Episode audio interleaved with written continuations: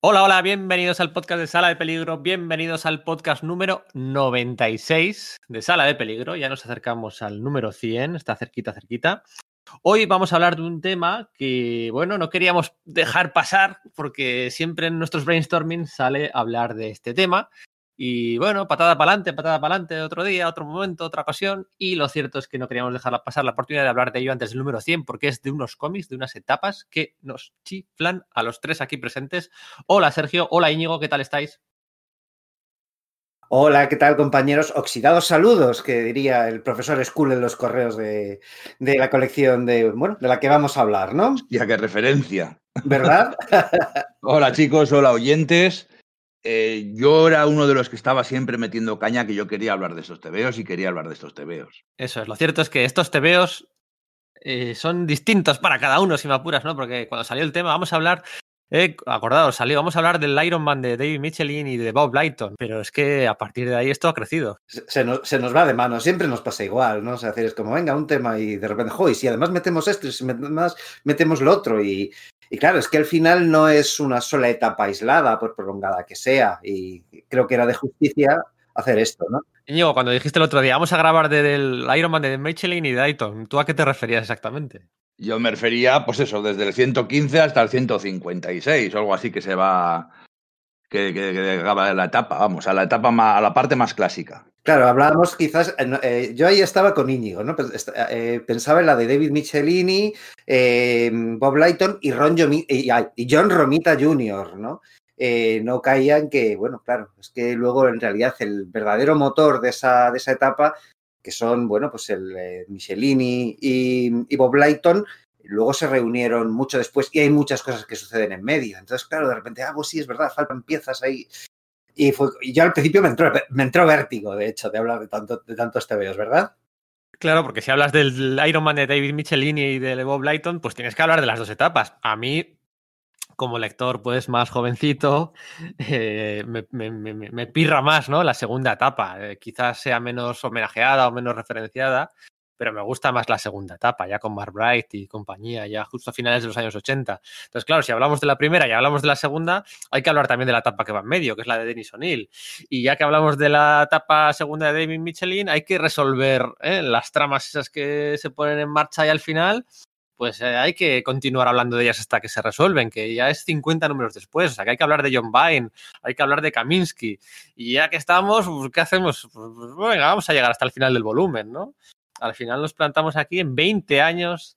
Señoras y señores, vamos a hablar hoy de, Iron Man en los años 80 y de Iron Man en los años 90. Evidentemente, pues no vamos a llegar a Aero Reborn y Aero Return. Eso ya eh, fue objeto de debate y de discusión en otro podcast.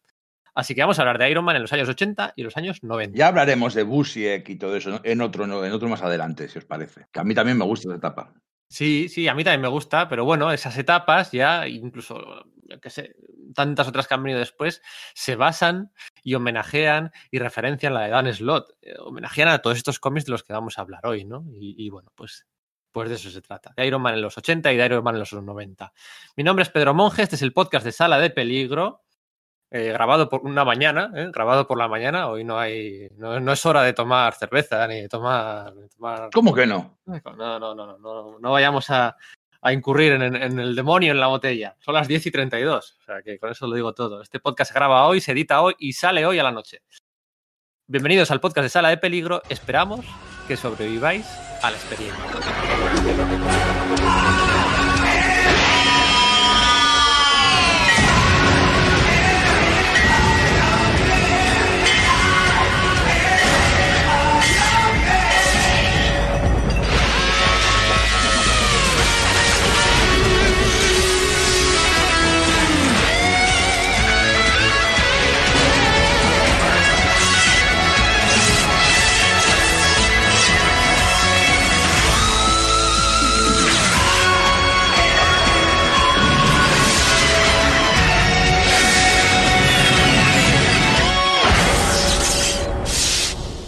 Bueno, vamos allá. Eh, si hablamos de Iron Man, evidentemente vamos a empezar hablando para que os hagáis una idea, queridos oyentes. Estamos hablando de, primer número del que vamos a hablar, sería el número 116. ¿vale? Ahí es donde debutan David Michelin y Bob Lighton. En el número 115 ya debuta Romita. número 116 corresponde al año 78, ¿vale? Porque muchas veces se suele decir, ah, las grandes etapas de, de Marvel en los 80, ¿no? El Thor de Walter Simonson, el Daredevil de Frank Miller, los Cuatro Fantásticos de John Byrne, X de Clarence. Bueno, a ver, ojo, el Iron Man de David Michelin y Bobby Langton es de los 70, empieza en los 70, ¿eh? En los 70 ya se hacían cómics que se suelen cata eh, se suelen meter ahí todos en el, en el cajón de los 80. Estos empiezan en los 70. Así que vamos a empezar hablando de ahí. Pero por hacer, bueno, un poquito de, un poquito de justicia. Mm, ¿Qué hablamos de hasta entonces, hasta el número 116? ¿Hay algo ¿Hay algo reseñable que queráis comentar del primer volumen, del Tales of Suspense? Ah, si le dejas a, Sergio, tenemos dos horas de podcast antes de empezar con el 78. a mí también me chifla, ¿eh? la, etapa, la etapa más clásica. Aquí posiblemente a todo el mundo por lo que le suene será el Iron Man 55, ¿no? Es lo más destacable y lo más eh, trascendente, ¿no? Pues el debut de Thanos el debut de Drax, el debut de los hermanos Sangre, el debut de Mentor, el debut de Star Fox, ¿no? Todos en aquel número de, de dos que hizo Jim Starlin. Sí, claro, es quizás lo más memorable lo que ha quedado eh, para la posteridad, ¿no? Pero yo sobre todo soy, soy muy fan también de la, de la, etapa justo previa a esta de la que vamos a hablar, ¿no? De la de Bill Mantlo, con, bueno, pues con, con Josh Tuska, con Keith Pollard, eh, eh, con, incluso con Keith Giffen ahí hacia el final, ¿no? Y de hecho es ahí donde enganchan David Michelini, John Romita Jr. y Bob Lighton, ¿no? Pues, de hecho, David Michelini no era, no conocía mucho al personaje cuando le toca encargarse de los guiones. Eh, a Bob Lighton, en cambio, sí, le encantaba, le encantaba desde, siempre. Y él tiene que leerse un poco los tebeos justo anteriores y enganchar con esas tramas que estaban un poco en el aire, esas subtramas, ¿no? Ese romance todavía que, existía entre, entre Tony Stark y Whitney Frost, Madame Maske, ¿no? La, hija del conde Nefaria, que, bueno, pues tenía un poco ese rollo de la, de la máscara, un poco como el Doctor Doom. Y de hecho tiene mucha gracia porque empiezan directamente. Eh, acabando con ese romance, ¿no? Dado que, bueno, pues que el conde Nefaria muere eh, como víctima de, una, bueno, pues de, un enfrentamiento entre Iron Man y precisamente sus secuaces, eh, Whitney Frost se tiene que, bueno, no puede continuar con, con Tony y eso, que es el catalizador, que es además uno de los primeros tebeos de Iron Man que yo leí de pequeñito, le tengo, yo le tengo mucho, mucho aprecio, eh, bueno, pues visceral o de nostalgia. Quizás la palabra nostalgia no sea la más adecuada porque parece que, que estés echando de menos esos tiempos, pero sí que recuerdas cuánto jugo le extraías a las historias, ¿no? Y para mí esto lo tuvo mucho de pequeñito, ¿no? Bueno, pues el que de repente se cambiase el status quo de ese modo, eh, no, era, no, no, fue algo gratuito, no fue algo porque si luego te das más, te das cuenta más adelante lo bien engranadas que están las piezas, que me parece que es un poco lo reseñable de esto, ¿no? Como dices, esto empieza en el 78, creo recordar. Y da la impresión de que, bueno, que Marvel no hacía, en general, los cómics de superhéroes, que no se hacían historias de gran recorrido hasta entonces. Y, es verdad, hacer ese mismo mes, pues, por ejemplo, eh, claro, están Chris Claremont y John Byrne ya en la Patrulla X, pero bueno, ahí no ha empezado todavía siquiera la saga de Phoenix Oscura, ¿no? Es cuando, bueno, pues están en la Tierra Salvaje y todo esto. Y es, yo no era consciente cuando era pequeño, cuando lo leía, a mí me encantaba. Iron Man era mi, mi personaje favorito cuando era muy pequeñito, pero, no, pero no era consciente, hasta que lo he releído años después, lo bien dispuestas que están las piezas desde el principio, ¿no? yo por contextualizar, yo nací en el 78 y Iron Man también era de mis personajes favoritos porque uno de los primeros cómics que tuve fue un retapado con los números del 1 al 5 de Forum. Y entonces, claro, eso es esta etapa en su, en su plenitud, ¿no? Son la lucha contra fuerza, eh, Centurión y el viaje en el tiempo con el Doctor Muerte. Entonces son de esos tebeos que hacen que te enamores de los tebeos. Y para mí fue este Iron Man. Yo siempre, siempre digo que me parece un poco injusto que cuando hablamos de las grandes etapas Marvel de los 80, como antes comentabas, nunca salga este Iron Man. Y, tiene su parte de, lógica. Porque yo creo que la capacidad de disfrute que tienen esos tebeos están a la par del Thor de Simonson, de los 4F de Birne, del Daredevil de Miller, lo que pasa es que creo que no tienen ese plus extra de hacer avanzar el medio. No, por ponerle una pega, ¿eh? fíjate que soy el mayor fan de estos cómics, pero creo que no tienen el, eso, pues el, salto que daba eh, de calidad Miller convirtiéndose en la leyenda que es. Eh, Simonson con su narrativa, Birne, pues que era, que era Birne era el mejor del mundo en aquel momento. esos TVOs no tienen ese, ese de ah, esto vale para todo el mundo, esto es un paso más en el camino del, del medio, del cómic como historia, como forma de narrar historias. Simplemente son aventuras muy, muy, muy, muy bien hechas y muy, muy, muy, muy divertidas.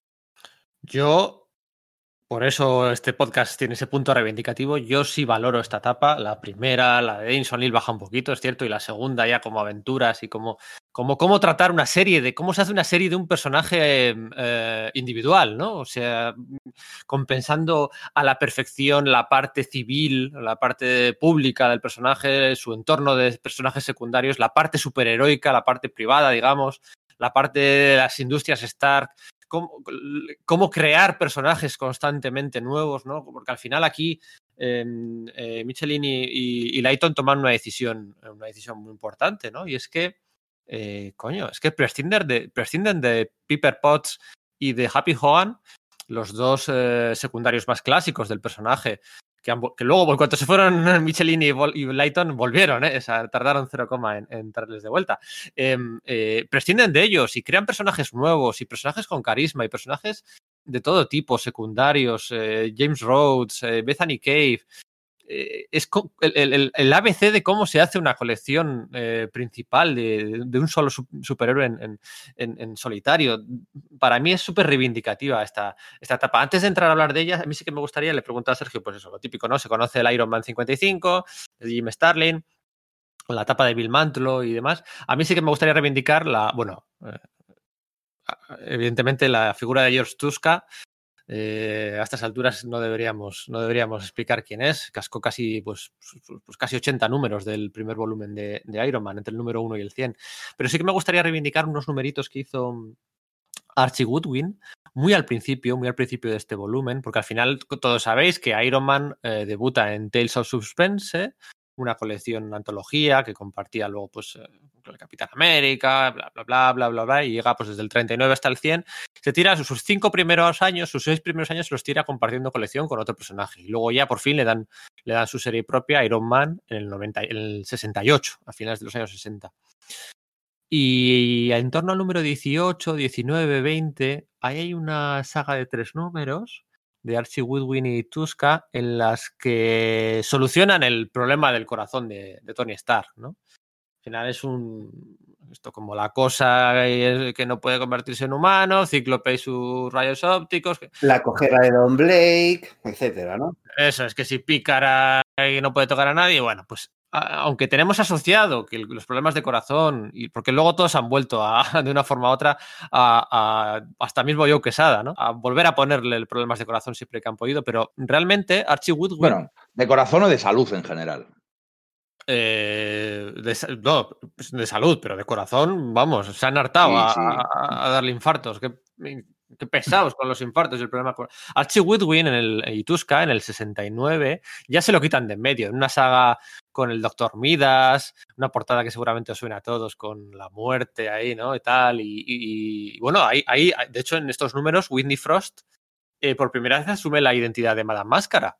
Sí, porque hasta entonces era Chrissy Longfellow, ¿no? Era la, como la secretaria de Stark o, algo de esto. No era el Doctor Midas, que este es el personaje que creó eh, Morrison, sino Mordecai Midas, ¿no? Que además eh, tiene la gracia de que, bueno, varias de los, de los tropos habituales de las historias de Iron Man, como una de las más grandes que veremos aquí, ya se dio pues eh, con ese personaje, precisamente ese rollo de que alguien le arrebate la empresa Stark se dio justo antes de, de esta etapa de la que vamos a empezar a hablar de, de Michelin y, y, y, John Romita Jr. ¿no? Fueron personajes que fueron muy importantes y que Bill Mantlo va cerrándolos, ¿no? De, de algún modo, ¿no? Al igual que tan atrás lo que tú dices, ¿no? Lo de quitarle su esa debilidad, ¿no? Que parece que todos los héroes Marvel deban tener de algún modo, ¿no? Sí, eso es el precio, el precio, ¿no? Al final es muy de Stan Lee, ¿no? El precio a pagar por ser un héroe, todo el, ser un héroe tiene un precio a pagar, ¿no? Y el precio que tenía Iron Man eran sus problemas de corazón, ¿no? Y, pero ya se ve, era como muy manido, como muy recurrente y, ya cansaba un poquito. Y Archie se lo quita de, de, medio de una forma muy histórica, ahí con el Capitán América, sabiendo anunciar que la operación había ido bien, bueno, pues el precio a pagar.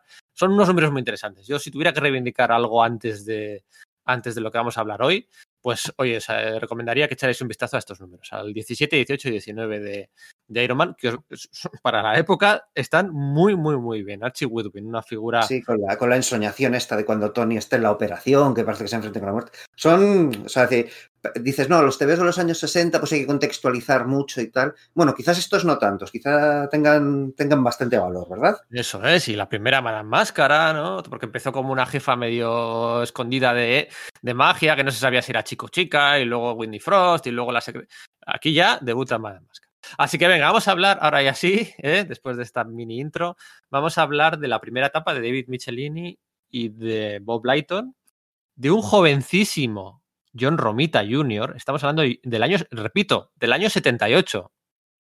Romita había debutado medio año antes en Marvel. es que, claro, con la perspectiva del tiempo y sin contexto decimos, wow, John Romita Jr., cómo mola, qué, qué gran curro. Pero es que eran sus primeros trabajos en Marvel. Había debutado medio año, antes en un anual de, de Amazing Spider-Man. Y aquí ya está Romita, vamos, on fire.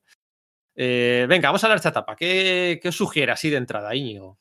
Para mí es Iron Man. La definición de Iron Man, lo, eh, las, historias más fundamentales del personaje eh, son estos tebeos. Son, pues lo que tú bien has dicho, de la parte em, empresarial, la parte personal, la parte aventurera. Eh, fíjate, yo suelo comentar, hay, hay, cosas que, varias cosas que voy a reivindicar, que quiero comentar durante este podcast, y esta es una de ellas que además es una cosa que yo suelo hacer mucho hincapié, ¿no? que muchas veces eh, siempre digo, si vamos a ver una peli de acción, queremos que las coreografías de acción, que las peleas sean chulas. Si vamos a leer un cómic de superhéroes, las escenas de superhéroes están, por supuesto, la parte personal, pero también las escenas de superhéroes, las peleas, las demostraciones de poder deberían ser chulas. Y entonces, en estos TVOs, los combates de Iron Man, fíjate que parece una tontería, pero cada combate que tiene Iron Man le cuesta y es espectacular y no sale de ellos porque lanza más rayos que los demás, sino que se lo ocurra y piensa trucos y supera siempre inteligencia y siempre está a punto de un rayo más destruirá el blindaje de mi armadura y tiene que currarse alguna cosa. Pues ese tipo de cositas, desde luego los críos las aprecian, pero yo creo que también los adultos podemos apreciar eh, lo bien narradas que están las aventuras, que lo bien, bueno, lo, lo, lo espectaculares que son las peleas, lo imaginativos de los villanos. Y primero de todo, antes de, antes de casi casi empezar, reivindicar que en toda la etapa de Leighton y Michelin no sale el mandarín. Porque el mandarín es, es un archienemigo de, de, Cucufato. Es un archienemigo que no es el auténtico, es un, era, un, era un, una caricatura eh, racista de la época y no es el auténtico eh, archienemigo de Iron Man, de Tony Stark. El peor enemigo de Tony Stark siempre va a ser él mismo. Sus tendencias autodestructivas, bien representadas aquí con su primera crisis alcohólica, o versiones oscuras de sí mismo, que no dejan de que Justin Hammer o Badaya Stein no dejan de ser lo que él podría haber sido, lo que él podría convertirse, ¿no? O la tecnología desbocada, el empresario malvado. Eh, pues a eso siempre, Tony siempre, aunque esté luchando contra un tío con una armadura, con un poder muy truco, un truco como un látigo, unos boomerangs o al final siempre lucha contra sí, contra sí mismo. Él es su rival. Lo que hacen Michelin y Lighton es muy interesante. Se quitan de en medio a Piper Potts, se quitan de en medio a Happy Hogan, esos triángulos amorosos heredados de la forma de escribir de Stan Lee. Se quitan de en medio al mandarín, le utilizan solo una vez en su segunda etapa, además en un número que va a ser muy importante, pero no por el mandarín. Eh, el mandarín, pues el contexto del mandarín es de, los enemigos detrás del telón de acero de los años 60, pues más o menos disimulados, pues sé, los Skrulls eran el comunista, los comunistas infiltrados, era el temor que había por aquel entonces, y el mandarín era pues el miedo de... Y, esos villanos ya habían quedado súper obsoletos. Y aquí lo que hacen es, pues eso, se crean a, a Justin Hammer, que es un, es un, es un uh, villano es el reverso, el reverso tenebroso y, sobre todo eh, les da juego porque, bueno, como contrata tantos villanos de segunda fila o tercera fila, que es el fundidor, eh, ventisca, eh, látigo negro, Spy Master, o sea, al final la parte tecnológica está ahí muy bien cubierta, ¿no? Como Némesis de, de Iron Man, ¿no? Porque, claro, se plantean, oye, ¿qué, qué, qué pasa aquí? Tantos, tantos villanos tecnológicos, ¿de dónde sale todo esto? Bueno, pues claro, pues tiene su explicación. Y es Justin Hammer, el empresario en la sombra, el que les ha estado financiando pues a, a, cambio de cierto porcentaje de sus beneficios. Y funciona es, de lujo. Es una idea eh, parecida y complementaria a la del supervisor, que también hizo Michelin en Los Vengadores, de cómo funcionan los supervillanos, ¿no? Pues si el supervisor era de dónde se explicaba de dónde salían los esbirros de los supervillanos, aquí nos explican por qué siempre traen nuevos trajes, por qué mejoran sus, de dónde sacan el dinero para mejorar sus trajes y sus trucos para, y, eh, para hacer siempre más poderosos y cómo salen de la cárcel, porque siempre les meten en la cárcel cómo les sale. Pues hay un tío que paga abogados caros para sacarles y para rearmarles para conseguir eh, más negocios. Y son cosas que, que, dan verosimilitud al universo Marvel, que, dan verosimilitud al mundo en el que se mueven los personajes. Sí, yo tengo que decir que entiendo perfectamente y me parece súper bien argumentado esto que decís del, del, mandarín y tal, pero ¿qué fue antes, el huevo o la gallina? Me refiero, a mí me da la impresión de que, yo igual leía, empecé a leer TVOs de Iron Man un, un poquillo antes que, que, vosotros, entonces sí existía esa idea de que el mandarín era el enemigo más importante de Iron Man y de hecho pues también se saltaba otros títulos como Hulk y tal. Sí, está pasado y es ese rollo del enemigo tras el, tras el de acero, pero bueno, también aparecen muchos enemigos de ese palo en Iron Man, ¿eh? O sea, es decir, eh, está la recuperación del hombre de titanio, utilizando un, una subtrama que había dejado pendiente por ahí Bill Mantlo y tal, pero el tema es que creo que es al revés, creo que o sea, eh, cuando Michelini y Bob Lighton y Romita pillan al personaje, el mandarín está muerto, básicamente, o está totalmente anulado. Y, y a Pepper y a, Happy se los han quitado en medio bastante antes. Y de hecho, bueno, pues Bill Mantro, de hecho, dedica como que una viñeta en un momento dado a decir, ah, pues fíjate, estos personajes estaban ahí y, y bueno, pues eh, ahora viven una vida feliz, pero están ya totalmente fuera de la vida de Stark. Entonces, el tema es que como, se, como Romita Jr., eh, Michelini y Lighton crean la etapa definitiva de Iron Man y el mandarín está ausente, lo que le damos es que el mandarín no es el villano más importante de, de Iron Man, porque está ausente ahí, pero creo que originalmente sí lo era, ¿no? O sea, otra cosa sí, sí, es que para, para, para, no, no, estoy diciendo que para Marvel no lo sea, para Marvel claramente lo es. Pero no solo para Marvel, sino para toda una generación de lectores. Sí, sí, sí, claro. O sea, sí que Pero... tuvo ese, ese, ese, acervo y sí que para muchos el mandarín es el villano más importante. ¿no? Lo, lo, tuvo, pero en esta etapa se ratifica que, pues, que es. Que no es necesario, que no es un personaje necesario para, para, Iron Man como sí lo es el Doctor Muerte para los Cuatro Fantásticos, ¿no? Es un poco lo que quieres por, decir, ¿no? Por ejemplo, bien dicho. Eso es, eso es, eso es, que al final para nosotros, pues bueno, son, son otras cosas, ¿no? Y, y, para mí es tan importante o más la, la, la faceta, la, la, vida personal de, de, Tony Stark, ¿no? Con ese bigotillo, con ese pelo que le dibuja. Sí, de pijale setentero, ¿no? Eso es, el, bueno, hay un, vamos a empezar, ¿no? Hay, bueno, el, el, el primer número de, el primer número, el, el 117 creo que era, eh, que está dibujado por John Romita, es, eh, es, el inicio de esta etapa, pero es que en el segundo número, en el 118, hay un filín, bueno, un filín, por decirlo de alguna forma, de John Vine, en el 118. Y es en ese número, o sea, John Vine es el co-creador de James Rose, porque justo en ese número crean a, a James Rhodes, una portada que sonará a todo el mundo, súper clásica, con Iron Man cayendo de un helitransporte, con Tony Stark cayendo en un helitransporte intentando alcanzar el maletín donde guardaba la armadura por aquel entonces. Y ahí debuta James Rhodes como, eh, bueno, como intención de crear un amigo de un héroe, el amigo del héroe. No, no, Michelin y Lighton no tenían ni de lejos, ni de lejos, la intención de hacer que James Rhodes se convirtiera en máquina de guerra o en cualquier otro superhéroe. Vamos, ellos lo que querían era un amigo. De hecho, activamente les parece mal que, sí, sí, que sí. se tomase esa decisión, ¿no? Porque ellos lo que decían es eso, que es que eh, un superhéroe ha de tener un, elenco de secundarios que le anclen a la realidad y por eso crear tantos, tantos personajes, ¿no? Es, digamos, casi razonable que Berna andase por ahí, ¿no? Al final, a fin y a cuentas, pues tanto Leighton como Roger Stern como Bern venían de, del mismo lado, ¿no? Que eran pues estos TVs de Charlton Bullseye de los años 70, ¿no? Michelini había entrado por otro lado, por DC, haciendo pues cosas de diversos géneros, entre la cosa del pantano, eh, pues Cloud and Conquer, de TVs de guerra, del oeste y tal, y es en DC donde Lighton y él se conocen, ¿no? Creo que en Star Riders o algo por el estilo. Entonces ya después de la implosión esta DC se van a Marvel y bueno, pues eh, aunque Lighton era súper entusiasta, lo que pasa es que les ofrece una serie de, colecciones que no venden mucho. Entonces, cuando Lighton lo ve, dice, esta, esta, Iron Man, ¿no? Y de hecho pillan pues al, al chavalito que acaba de entrar, que es Ron, John Romita Jr., ¿no? Que tiene, bueno, pues además ese rollo de que eh, durante, mucho, durante mucho tiempo, y aquí incluido, él no hacía los, los, lápices completos de las, de las series en las que trabajaba. Eso no pasó hasta su Daredevil con Nocenti, ¿no? Eso lo hacía los, los bocetos, lo cual te da una idea del enorme trabajo que realmente estaba haciendo Bob Lighton en el acabado final de, de esos TVOs, ¿verdad?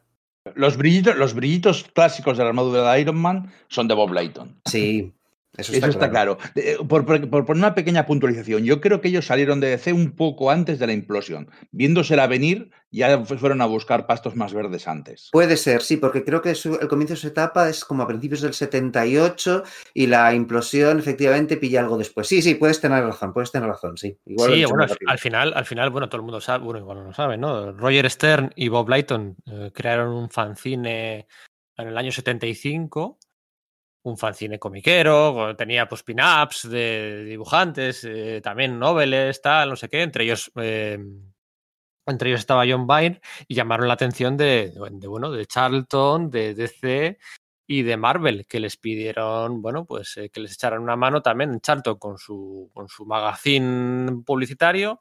Y el de Marvel, ¿cuál era? Era FUM, ¿no? Por aquel entonces, era la revista que ya tenía Marvel. Yo creo que todavía era FUM, sí. Eso es, y allí le pidieron ayuda a Roger Stern, que, que, entró en Marvel, y luego se dedicó Roger Stern a, pues, a, tirar, de, a tirar de teléfono y de pues, pues meter a su amigo Lighton y a meter a su amigo John Byrne. Eh, Roger Stern es el al final, yo algún día quiero hacer un podcast de Roger Stern. Roger Stern. Igual hay que hacerlo, sí. Yo esta mañana también me lo planteaba, eh, dándole vueltas a todo este asunto, porque dices, joder, al final qué proyección, ¿no? Eso es. Roger Stern es el editor de los, de los X-Men de Claremont entre el número 114 y 115, con la pelea aquella con Magneto, y el tercer, segundo tercer capítulo de la saga de Fénix Oscura. O sea, el editor de Claremont y de, y de su amigo John Byrne el editor de la etapa, de la mejor etapa de X-Men es Roger Stern. ¿vale? Luego meten a Jim Salicourp y luego que está tres o cuatro números y tiene el, pollo aquel con Claremont y luego meten a, a, a Louis, Jones, a la que sería Louis Simonson. Pero Roger Stern era editor de por aquel entonces. Roger Stern por aquel entonces se casca la etapa de, del Capitán América con John Byrne también. O sea, había, bueno, eran amigos, ¿no? Al final era una generación de amigos que entran básicamente todos juntos y ayudándose unos a otros en una etapa en la que Marvel se estilaba mucho también lo de que hubiera eh, guionistas editores. el, propio guionista era, el propio editor era el guionista de la serie. claro, justo eso, estaba a punto de acabar, ¿no? justo antes de que ellos entren, ¿no? Entonces, pues hay un enchufismo o también una meritocracia, evidentemente, ¿no? Porque, porque joder, no, va a negar que John Romita era bueno cuando empezó, ni nadie va a llegar que negar que John Vine era bueno cuando empezó. Y entre todo este amiguismo y buen rollo y la Marvel de finales de los 70, justo justo antes de que de que Jim Shooter pues empezara a, utilizar el guante de hierro, pues eh, el caldo de cultivo era este, ¿no? Y Roger Stern hay que reivindicar mucho más su figura también como, como editor, joder. Y en este número en el que debuta James Rhodes, un número antes ha debutado Bethany Cave, pues eh, aquí ya se empiezan a plantar pistas de que hay alguien que está controlando la armadura, de que si no sé qué, no sé cuál. Y dos o tres números después, eh, Iron Man va a matar Iron Man va a matar a un empresario a un, empresario no a un eh, el embajador. de Carnelia que además es el eh, como fan suyo no es dos o tres números después pasa pasa un tiempo no en medio tienes o sea, es que es eso, van plantándose muchas más pistas para, para historias futuras, ¿no? Está esa mini saga con Namor contra Roxxon, una isla con Vibranium. Pero ahí ya le falla, ahí ya le falla la armadura. Sí, sí, ahí, le, falla, ahí le meten en problemas. Ahí estaba luchando contra Namor debajo del agua y de pronto pues se le abren las, las, las protecciones, le entra agua. De plexiglas y tal. Eso es, pero eso es lo que iban. Es, es eh, me llama la atención con la relectura lo a fuego lento que fueron cocinando estos, porque lo del asesinato del embajador de Carnelia es varios números después, ¿no? Y poco a poco te van metiendo una pistita, otra, no, le funciona una bota y, entonces se le, va con la prima, ¿eh? En, todas estas escenas, cada vez que es Tony Stark está como tomándose un cóctel, tomando champán. Eso es, y, va siendo muy sutil al principio, eso es. También hacen un movimiento muy inteligente, que es eh, en un número que hace los bocetos Carmina Infantino, eh, narran, vuelven a narrar el origen de Iron Man, desarrollando un poquitín más la parte en la que conoce a Rhodes y tal. Entonces, porque claro, al final, eh, ¿qué historia se referencian una y otra vez? Pues el origen del héroe. Entonces, la actualización moderna del origen de Iron Man, la, versión que se ha conocido, la, la, que prácticamente la película es un calco, es eh, de este número, no sé si es el número 120 o 121, algo por el estilo. Por puntualizar, no es en ese de Carmina Infantino donde se introduce a Rhodes es en otra, en otra revisión posterior, como 20 números después, que vuelven a contar el origen, que está dibujada por ah, bueno, e, Eso cuenta en la segunda parte, ¿no? Cuando se escapa y conoce a, allí. Justo esto, es como si esa historia en dos partes hubiese 20 números de separación, ¿no? En la de Carmina Infantino, que es un interludio después de esta pequeña saga con Namor, eh, cuentan el origen y como 20 números después, cuando Rhodes ya ha empezado a calar mucho la colección, cuando ya no es simplemente un pequeño cameo por ahí, que eso pasa de vez en cuando, me refiero que en la colección de los Vengadores de repente aparece Scott Lang como el técnico que está supervisando el nuevo sistema de seguridad y luego ese personaje pues empieza a tener mucha importancia, ¿no? Pues va calando, va calando y cuando Rhodes ya está em, pues totalmente consolidado en la serie, es cuando dicen, vale, ahora contamos esta segunda parte, contamos eso que se ha sugerido, ¿no? De que se conocieron en Vietnam, cómo se conocieron. Y es que es eso, es que es, me, fascina lo orgánicamente y a, fuego lento que se iba cociendo todo y el buen resultado, y cómo de niño, eh, bueno, estaba también hecho de cómo de niño no, lo vi venir, sino que ha sido la relectura decir, ¡alá! Que es que ves la visión de conjunto ya con perspectiva y flipas con lo bien hilado que está. A mí una cosa que me encanta es como eh, el gran número de empleados de Stark International que meten. Porque está la secretaria, la señora Arbogast, está eh, Pittings, que es el de publicidad, el jefe de seguridad, que tiene la historia con ese pasado antiguo, la francesa, que es la, encargada de, en, en Europa, eh, Scott Lang, el hombre hormiga, que es un secundario más de la serie, y sale él y casi su hija, salen mogollón. Eh, me, llama muchísimo la atención todo lo, Nick Furia, que casi también son un secundario más.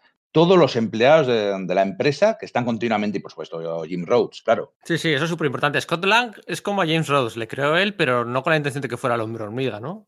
O recuerdo mal. No, yo creo que sí que recuerdas bien, porque de hecho lo crea como. Bueno, lo crea, lo crea Michelini. Eh, Lighton no está metido en el saco, porque aparte en. Estoy sí, simplemente pues como que le mete de fondo. Y lo que no tengo claro es quién en Marvel Premier, creo recordar, quién es el guionista que le convierte en, el hombre hormiga. Eso es lo que no, no, acabo de recordar. Igual fue Roger Stern, así que igual sí que fue algo acordado. No, no recuerdo, la verdad. ¿Tú, dices el, ¿Tú dices el Marvel Premier aquel el 47?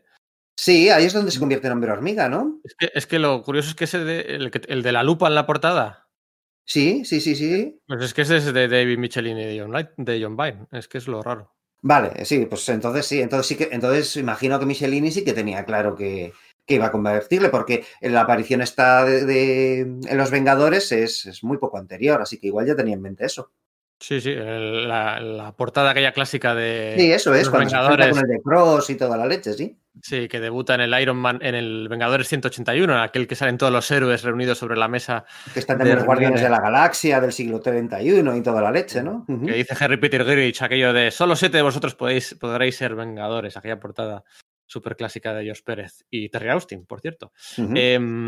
¿Y qué me decís de los números de Mónaco? A mí los números de Mónaco que se, que se van a Mónaco, vamos, a, cara descubierta, sin armadura ni nada, a investigar y a, bueno, a descubrir a Justin Hammer, ¿no? Después de los enfrentamientos contra el fundidor, el, látigo negro, el ventisca y compañía. Aquellos números me, chiflan. Estamos, hablando ¿Le meten un rollo James Bond? Que mm. o sea, que es que está como que súper bien plasmado, en plan de, bueno, pues si tenemos que pillar este rollo de tecno-thriller, ¿no?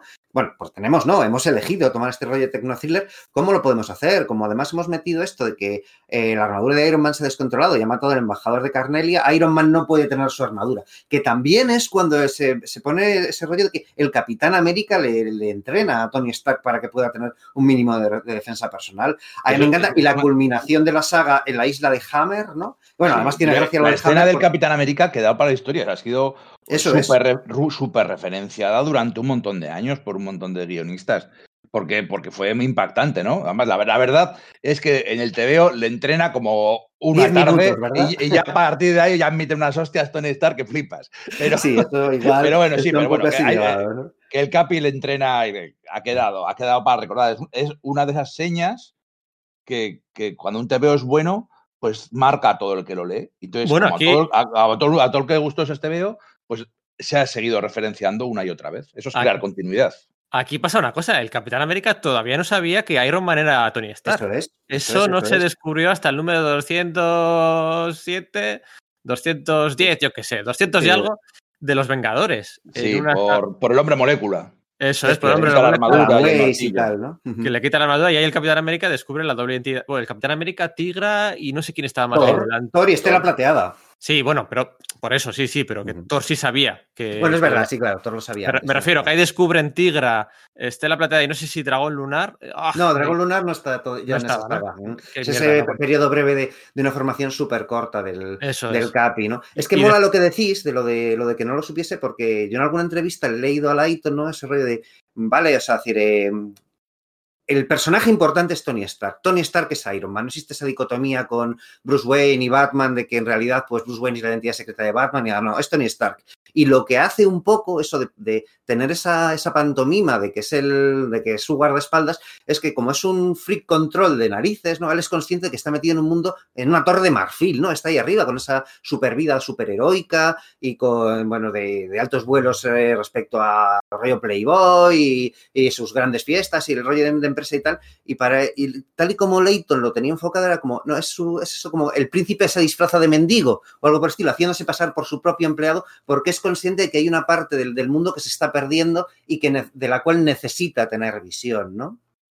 Sí. Entonces, me parece que está muy bien justificado una cosa que rara vez se había justificado y que, bueno, de hecho enseguida lo tiraron por la ventana en el universo Marvel cinemático, ¿no? De hecho, es que la avispa eh, tampoco, o sea, a pesar de que el Capitán América descubrió su identidad, la avispa no la descubrió y hay unos números ahí en el 220 y algo, 224, en el que Iron Man, eh, en el que Tony Stark empieza a salir con Janet Van Dyne, con la avispa, y durante un número están ahí como muy enamorados y tal, y no sé qué, y el Capitán América le dice, joder, es que tienes que decirle que tú eres Iron Man, o sea, que tú eres el compañero de equipo de ella, que tú eres el amigo de Han Pym, por Se mucho acaba que... de divorciar, o sea, es que una cosa de bastante hijo puta, el ¿eh, Tony. Eso es, eso es, tienes que decirle quién eres, ¿no? Y entonces al final del episodio, pues sí, él, él le dice que es Iron Man y, y entonces ella le da, le da largas y que dice, no, este, mira, este no es el momento y ah, un momento además en el que ella era la, la líder de los, de los Vengadores. Vamos saltando un poquito de colección de una a otra, luego saltaremos también a la colección de los Vengadores Costa, Vengadores Costa Oeste, porque hay cositas interesantes. Eh, otra de. Ah, bueno, venga, vale. Estamos solo el primer medio año, ¿eh? Todo esto que nos estamos contando, lo de. lo de Bethany Cave, lo de la jefa de seguridad, la guardaespaldas, que la contrata Tony Stark como guardaespaldas, pero, pero pero ya tiene su propio guardaespaldas, Iron Man, ¿no? Y, y, ella no es tonta y se acaba dando cuenta y tal. Sí, se, se da cuenta bastante rápido, además. Eso es, pero se revela mucho después y el momento de la revelación, yo cuando lleguemos a ese número, yo sí pararé un segundo porque me parece maravilloso y es el que me, me ayudó a comprender el, el broche que, que, que, me hizo ese clic de lo bien cocinada que estaba la historia, ¿no? Pero es que estábamos en lo de Mónaco y que desemboca una batalla campal con una miriada de supervillanos que hasta ese momento, claro, yo como lector joven pensaba que eran más o menos importantes, ¿no? Ya sabéis, pues el al puerco espina, constrictor, al escarabajo y tal. Y, y claro, ves ahí a, a, Iron Man que ha recuperado su armadura a pleno poder luchando contra ellas y me parece una de las a mí son de los temas que más me gusta en mi vida, ¿no? El ver ahí, pues eso, cómo está en la, en la isla de Justin Hammer, que es el que además eh, está enemistado con él por algo que ha pasado en el primer número, que es en esa recepción a la embajada de Carnelia cuando le, Tony Stark le arrebata el, el, el, el contrato, contrato, de seguridad con, con, Carnelia y después explica que es porque el embajador es fan suyo y entonces eso eh, Hammer no lo puede. Hammer, que además, bueno, Claro, tiene las facciones de Peter Cushing, que, que, en ese momento vuelve a ser popular debido a, a, Star Wars, y se le llama Hammer por sus películas de la, de la Hammer, ¿no? Que tiene mogollón de gracia ese rollo, ¿no? Pues esa Hostia, escena. Soy tonto, me, me no me había dado cuenta hasta ahora. Yo lo leí en una entrevista hace, uno, hace, unos meses, ¿eh? Yo no había hecho esa conexión tampoco hasta hace poco, ¿eh? O sea, las cosas como son. Pero me hizo tanta gracia eso. Y, y no sé, eh, me, además que está planteando pistas de otras cosas ahí, porque además estaba también heredado de, los tiempos de Goodwin, Mantlo y, y, Mike Friedrich el asunto de que, bueno, pues eh, Tony Stark había dejado de fabricar munición para el, para el ejército estadounidense y si eso le daba invenciones a Shield. Y las intervenciones de Nick Fury ahí no son como aliados, sino como alguien que quiere forzar a que Stark Internacional vuelva a ese negocio de la fabricación de, de municiones para con la Guerra Fría y tal y todas esas cosas se van plasmando, las intervenciones del, pues eso, del espía maestro y tal, generando una, una trama río que es, a mí me parece fabulosa. A mí hay una cosa que, me, que siempre me ha llamado la atención y que siempre me ha gustado mucho. Eh, Tony Stark es un bombivante, es un playboy, es muy típico eso que se lleva una chica a una cena y eh, reserva todo el restaurante para, para, ellos solos, ¿no? O compra todas las entradas de, Euro, de Disneylandia para ese día para estar ellos solos en, en, Euro, Disneylandia, ¿no? Eso es muy típico de ellos. Pero no es un graciosillo. es curioso cómo eso en, las películas han cambiado. Eh, tanto Tony Stark, que no es, no es, especialmente chistoso, como Iron Man. Iron Man, de hecho, es un superhéroe que va de duro. O sea. Sí, es como muy sobrio, ¿verdad? Es, sobrio, es seco y, es amenazante a los, a los supervillanos. No hace bromas como Spider-Man con ellos, para nada. O sea, es te voy, a, te voy a reventar a leches o te voy a volar te voy a volatilizar. Es, es un tipo serio y duro. Y es una cosa que, a mí de, chaval siempre me gustaba y que, bueno, que curiosamente... Pues, pues te voy a decir una cosa, Íñigo, perdona que te, que te interrumpa, porque fíjate que ahí yo creo que en esa etapa ya empieza a ser un gracioso en una, en una medida, porque yo recuerdo eso, estar leyendo, pues lo que decía antes, ¿no? La etapa de antes, la de Bill Mantlo, la de, pues eso, la de Mike Friedrich y tal, y el personaje yo creo que era mucho más adusto. Entonces, yo creo que una de las, de las genialidades que, que plasman Michelin y Lighton es introducir elementos de sentido del humor. Y aunque efectivamente el personaje vaya de duro y demás, sí que tiene momentos como de humor un poco mamarracho, la broma recurrente de la hermana de, de, la, de la señora Arbogas, ¿no? Que se va encontrando en distintos sitios y tal. Entonces, yo creo que es ahí donde se empieza a incorporar el rollo más eh, como el cachondo de Tony Stark. Tiene, ¿eh? humor, eh, tiene pues, ese gag recurrente que es muy gracioso de la señora que le saca del baño para meterse a disfrazada, a ponerse el traje y tal. Pero Iron Man no, no me refiero que es bastante, es más seco. Sí, sí, sí, sí, sí, entiendo lo que dices. Lo que digo es que creo que justo antes lo era incluso más. Es decir, que había viñetas de el más solitario de los Vengadores mientras miraba el horizonte y cosas por el estilo, cosas que Em, aunque siguen estando presentes, porque si no sería desvirtualizar al personaje, se suavizan un poco. O eso crees, porque en el fondo le están metiendo en un ciclo de la mayor crisis vital que ha tenido jamás el personaje, ¿no? Que es lo que me parece realmente genial de esta etapa. Después de la, del asalto a la isla Hammer, bueno, es que es un mini teletransporte, eh, son conceptos muy interesantes todos, así, muy, muy de película de James Bond.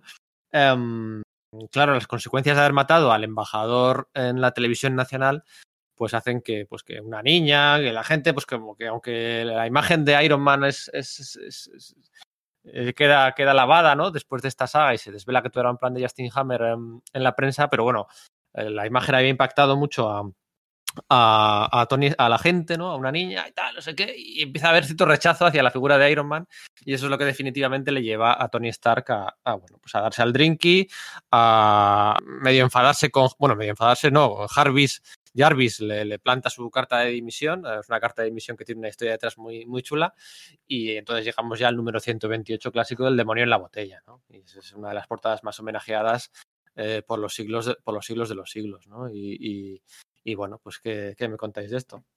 Pues que, fíjate, el demonio es que está tan bien hecho. Hay, hay al principio el demonio en la botella que le está diciendo, va, pues solo voy a, como tomando las decisiones malas que toma un borracho y sale a, hacer de Iron Man habiendo bebido y la caga y casi provoca, y provoca un accidente que no, no, no mata a nadie, pero no mata a nadie por casualidad, por suerte, que provoca una fuga de cloro, de, gas. Eh, ese momento, ese momento de pues de ser el equivalente a, conducir borracho y, provocar un accidente de tráfico, ¿no? Eh, es que está muy bien, es que está muy bien. Y él intenta solucionarlo todo a su, a su vieja manera, a la vieja manera de Iron Man de romper las cosas, disparar, dar puñetazos, y, es, imposible. Solo puede solucionarlo pues, pues buscando ayuda, eh, pidiendo ayuda a Jarvis, pidiendo ayuda a, a Bethany Cape, porque él solo no puede, porque es, es alcohólico tiene que dejar el alcohol, ya se ha dado cuenta, pero él solo no tiene la fuerza para ello, porque esas son cosas que, son así. Entonces, esa, esa visión de un superhéroe alcohólico, de un personaje alcohólico, porque no era algo que se hablara de ello en, unos tebeos para niños de, la época, ¿no? Eh, es algo pues bastante revolucionario y bastante importante. Y, ahí es pues otro de esos pasos hacia la madurez del... Mira, decía antes que, no había muchas... Eh, cosas que dieran, que, que este cómic diera pasos adelante en la madurez del medio como tal, pues igual sí. Igual a nivel narrativo. a nivel de género, ¿verdad? Claro que sí. El número 128 es del noviembre de 1979. Quedaban muchos años todavía para el número del niño que coleccionaba TVOs de Spider-Man o para el episodio aquel autoconclusivo de John Byrne, Los Cuatro Fantásticos, del, del, otro crío que se prendía fuego a sí mismo porque le gustaba la antorcha humana. El o... final de Frank Miller en, en, Daredevil con lo de ruleta, todo eso ruleta. todavía no había sucedido. Uh -huh. Eso es, y eso es. Y aquí hay una página en la que Bethany Cave se, bueno, pues, se corona como bueno, pues un personaje clave en la mitología de Iron Man. Es una pena, bueno, pues, pues que al final pues le ha ganado, ¿no? Peter Piper Potts en las películas le ha ganado. Piper Potts y Tony Stark en los cómics eh, han sido pareja eh, en, en, números que podemos contar con los dedos de la mano, ¿eh? O sea, no. Y recientes, no... además, bueno, recientes relativamente, de los últimos. Sin contar los de después de la peli, ¿eh? Antes de la peli me sobran los dedos de una mano para contar los, los, los besos que ha habido entre Piper Potts y, y Tony Stark. Y bueno, pues Piper le ha ganado a Bethany Cave pues por, por, popularidad y ahora es más famosa porque sale las pelis y tal.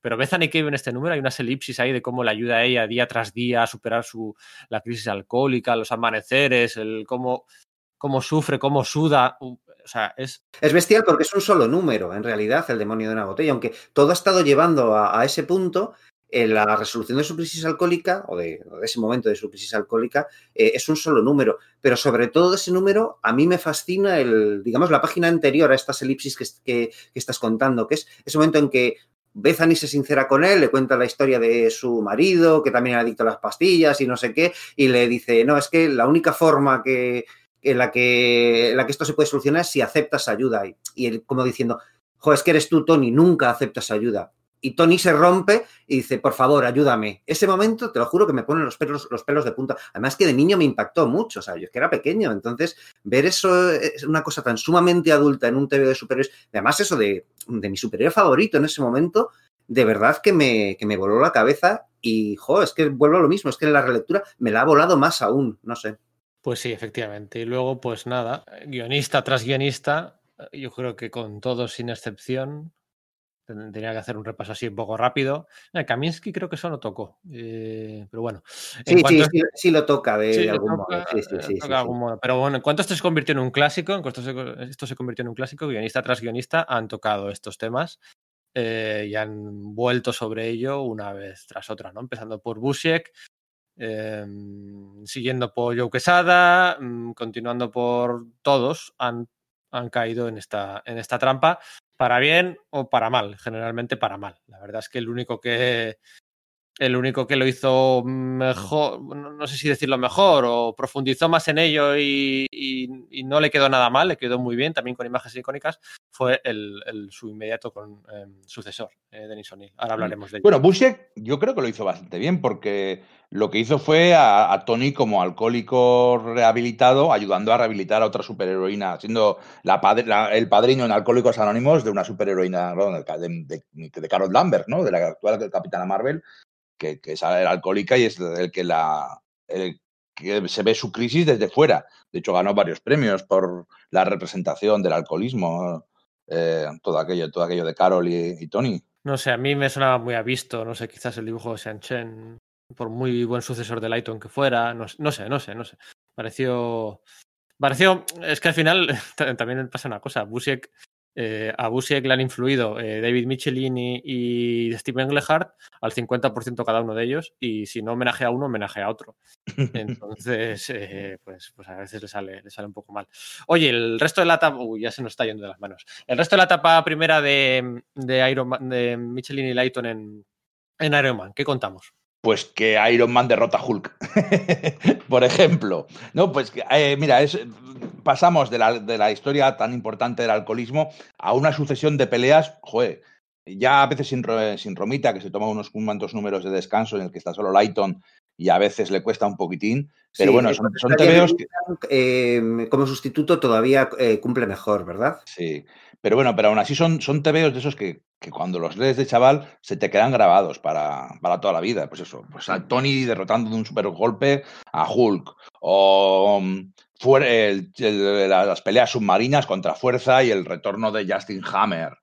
Eh, el hombre de titanio, la pelea esta que tiene el hombre de titanio eh, resolviendo esa trama suelta que había dejado en Mantlo, Jo, también es la leche. Ah, pues mira, has dicho lo de fuerza y una cosa que, la, que acabo de caer. También me gusta mucho los rediseños que hace de personaje. El rediseño del, del, traje de fuerza mola un montón. Los diseños de los soldados de a pie de Justin Hammer molan un montón. No sí. sé, todo queda muy bueno. Todo eso es cosa de Lighton, ¿eh? Todo es cosa. Y las, porta y las portadas son todas de Lighton. Lighton, si hacemos un.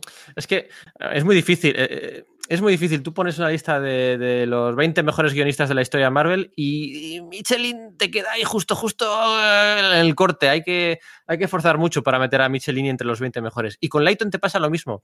Haces una lista de los 20 mejores dibujantes y Lighton se te queda ahí justo, justo en el corte que sí tienes que forzar para meterlos en. Sea, son los dos autores entre generaciones, por decirlo de alguna forma, entre la generación, entre la generación de, entre la segunda generación y la cuarta generación Marvel, están ellos dos. Romita, claro, que a su bola.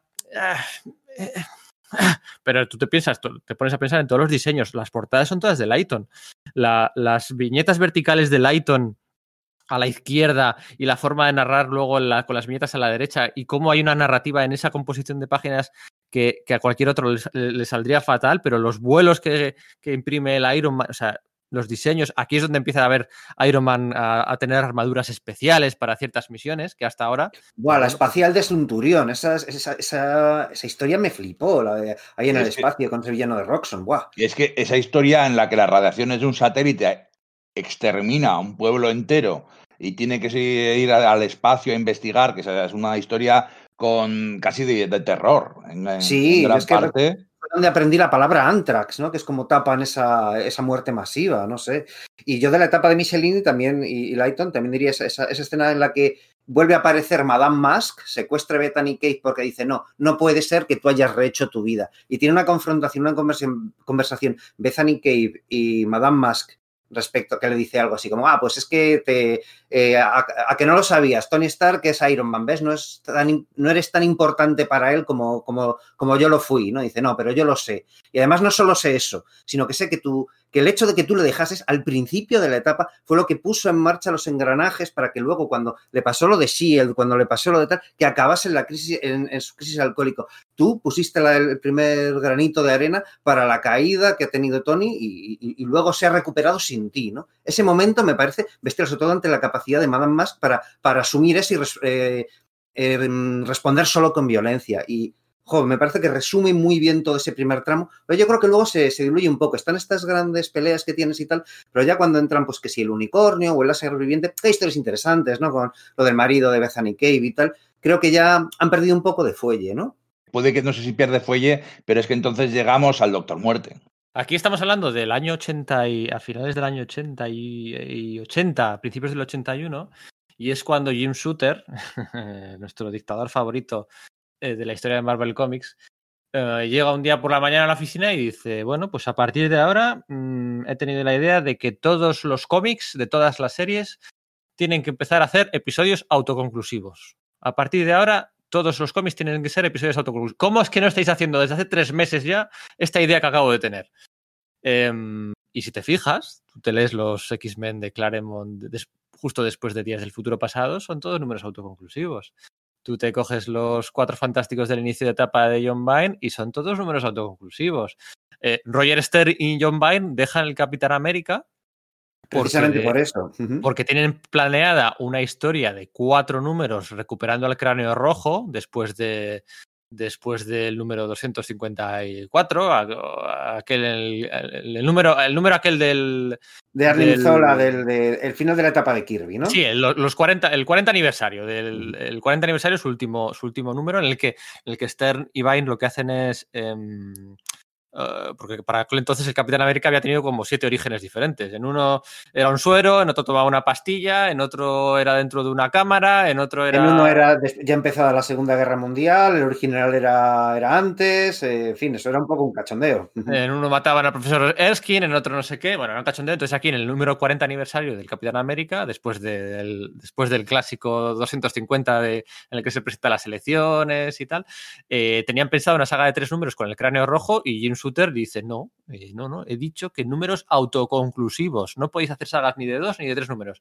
Que si no me piro, bueno, pues nada, pírate. Y Roger Stern se piró y le ofrecieron la serie a eh, guionizarla al a, a, John Byrne, ¿no? que dijo, pues yo soy canadiense, que voy a guionizar yo la serie del Capitán Americana. Eh, ya, se, ha ido mi, se ha ido mi amigo, se ha ido mi amigo, pues yo también. Ahí os dejo. Ahí os dejo. Y entonces se fue a hacer los Cuatro Fantásticos. Los Cuatro Fantásticos. eh, pero es por la injerencia esta de Jim Shooter, eh, cuando después de haber arreglado todo, pues se puso a arreglar lo que no hacía falta arreglar. ¿no? Y todos los números tenían que ser episodios autoconclusivos. Si tú te coges la Marvel de 1981 y son todos episodios autoconclusivos. Y es fascinante. Sí, hay subtramas, pero no, no se concatenan en dos números seguidos, eso es. Eso es Kitty Pride en la, en la escuela Xavier escapando de... Eso es un número autoconclusivo. Todo, todos los clásicos que recordáis de aquel año son números autoconclusivos. Y a Michelin y Lighton le sienta un poquito mal esto, ¿no? Que si látigo negro, que si lo de la satélite, que si no sé qué, que si no sé cuál son... Alguna vez son dos números, porque Bob Lighton y Jim Shooter eran muy, muy, muy, muy, muy, muy, muy amigos y era su mano derecha y tal, y no sé qué. Jim Shooter, bueno, ya sabéis, ¿no? Bob Layton y Vince Coletta eran su, sus dos uh, acólitos, por decirlo de alguna forma. Sí, y, incluso en su caída, ¿no? Uh -huh. Incluso en su caída, sí, sí. Hasta, hasta el último momento, Vince Coletta y Bob Layton intentaron, intentaron, bueno, pues eh, intentaron que cuando habían despedido a Jim Shooter, intentaron reunir firmas en la, en la oficina Marvel, pues para, para Iron de Galton y decirle, oye, que vamos a intentar recuperar bueno, el número de firmas reunidas fue cero. Eh, y, Lighton se enfadó con Romita eh, a raíz de aquello. Romita no se quiso mojar. Bueno, eh, que me lío. Eh, Iron Man 49 y Iron Man 50. Eh, la saga famosa de, del Doctor Muerte, Merlín, Camelot, Morgana Le Fay y un clásico instantáneo, ¿no? En el momento en el que se publicó, yo creo que ya eran bien conscientes de que era un clásico lo que tenía entre, entre las manos. ¿Y qué me contáis de esto? Es que, es que, claro, Iron Man y el Doctor Muerte también parece como que deberían ser enemigos naturales, ¿no? Y realmente, pues no habían luchado. El, el uno contra el otro individualmente, creo recordar. En alguna saguilla de los Vengadores, esta que, que era un crossover con Super Villain Team Up, lo de la guerra privada del Doctor Muerte y tal, pero que era muy circunstancial. Y dices, jo, es que es de cajón que estos tíos, eh, claro, es que es eso, el uno parece el reverso tenebroso del otro, ¿no? Hijo, es que, es que son, son, historias, son viñetas que se quedan grabadas. Camelot, Camelot, Camelot. O sea, es, es una locura. Es una, es una aventura sin prejuicios, una de las mejores versiones del Doctor Muerte. Eh, impresionante, regio, honorable, pero con un punto miserable. Eh, pues bueno, y, y cuando tienen que trabajar juntos los dos para volver a su tiempo y y aunque no pueden evitarlo, sienten admiración mutua, pues bueno, son, son un montón de, monte, de, momentos para, de, los que te marcan, de los que te crean afición. Sí, yo diría, a mí reconozco que en ese punto ya, empeza, ya empezaba a dejarme de gustar un poco la, la, serie y por supuesto que eso era como que un sueño de crío hecho realidad. Pero es verdad que a mí hubo, hubo algo, y no tengo razón, ¿eh? porque soy consciente que estaba bien hecho, pero el hecho de que mm, se fuesen a, Camelot y, y, abundase tanto la, pues la magia negra con ese ejército de zombies y tal, se convirtiese en un rollo más de espada y brujería, a mí me hizo torcer el bigote en su día. Y hoy por hoy releyéndolo dije, jo, es que no, no tiene sentido porque al final el Doctor Muerte no es solo tecnología, es también magia y es una forma de plasmar esas diferencias, ¿no? Pero reconozco que fue ahí cuando empecé a, a, bajarme un poquito el, disfrute. Ojo, hablo de a nivel visceral cuando era niño, ¿eh? que hoy por hoy reconozco que, es, un, es que es un tebeazo. Sí, sí, son tebeazos, sí. También eh, eh, como con, la, el demonio en la armadura, ¿no? El, murieron de éxito, ¿no? Y luego hicieron varios revivals. De hecho, este es el número 150.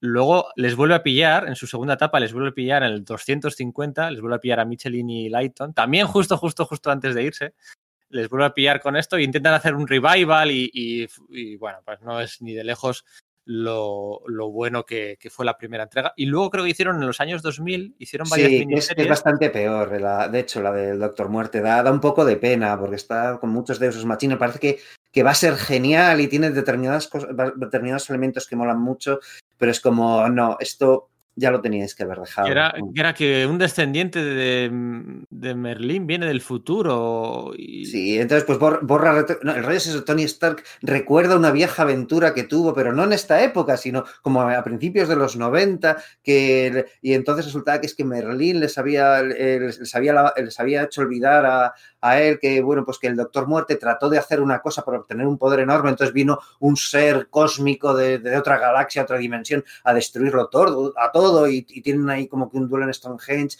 con el rollo de que si Excalibur, que se fusiona con la armadura de uno, que es sí, demasiado. No un rollo macabeo, sí, era como Mm. que había que. eh, había un poder absoluto en- en- enterrado en Stonehenge o algo Sí, así. Eso es, eso es, eso es. Era como el nexo para con la otra realidad que el Doctor Muerte había en sus incursiones místicas, eh, robando objetos de, de poder y, y conocimiento, pues había, se había ganado la enemistad de un ser enormemente poderoso. No, no funciona como funciona. También te digo, yo, del Doctor Muerte, todas las historias que no son con máquinas en el tiempo y todas las historias que no son, que intenta coger, eh, abs- absorber el poder absoluto, todas esas otras historias son las que me gustan a mí.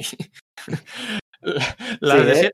Las de siempre no me gustan, no puedo con ellas. Pero bueno, esta sí, esta sí. Em, así que bueno, pues nada, estamos hablando ya de que le quedaban a Michelin y Lighton, les quedaban seis numeritos, a ver, se van en el número 157, en el año 82, en el número 157, y aquí después de un par de feelings entra Por un, un- un segundín, Pedro, nada más. Eh, una- una- esto es una pregunta que os hago. ¿La empresa Roxxon se creó aquí ya se había creado? La había creado eh, Steven Gelhart Los en Vengadores, Los ¿verdad? o en el Capitán América. No, no tengo claro qué sucede Claro, antes, Es pero sí me que fli- recuerdo me que el flipa- Escuadrón Serpiente eh, secuestra. Exactamente, sí, al jefe de Roxxon, Eso es, presidente. Es que es una cosa que me explica porque Roxxon está basada en la Exxon. Eso es, justo. Sí, sí. O sea, en- es, una empresa que real. lleva 50 años en los TVOs siendo una empresa malvada, porque son, son villanos súper capitalistas, súper malvados, y está basado en una empresa real, que son los que tuvieron el, aquel derrame de petróleo, el Exxon Valdez, Eso que es, justo. Un, un desastre ecológico gigantesco. Y a raíz de ahí, pues, que, pues claro, Englehart, que es que, que cogea por la izquierda, pues, pues lo crea esta empresa, ¿no? Es que, y desde entonces ha sido uno de los grandes enemigos de Iron Man, enemigo recurrente. Bueno, y de Thor, eh, recientemente con Aaron y, y hasta de Hulk ahora mismo. Pero, pero que me, me parece llamativo, que es que mucha gente, claro, no sabe que está basado en una empresa de verdad. Mm, Eso es. Bueno, eh, hemos hablado de unos 40 números en una hora y queremos hablar de otros 120 más. Ya se nos ha vuelto de las manos. Ponemos música y volvemos.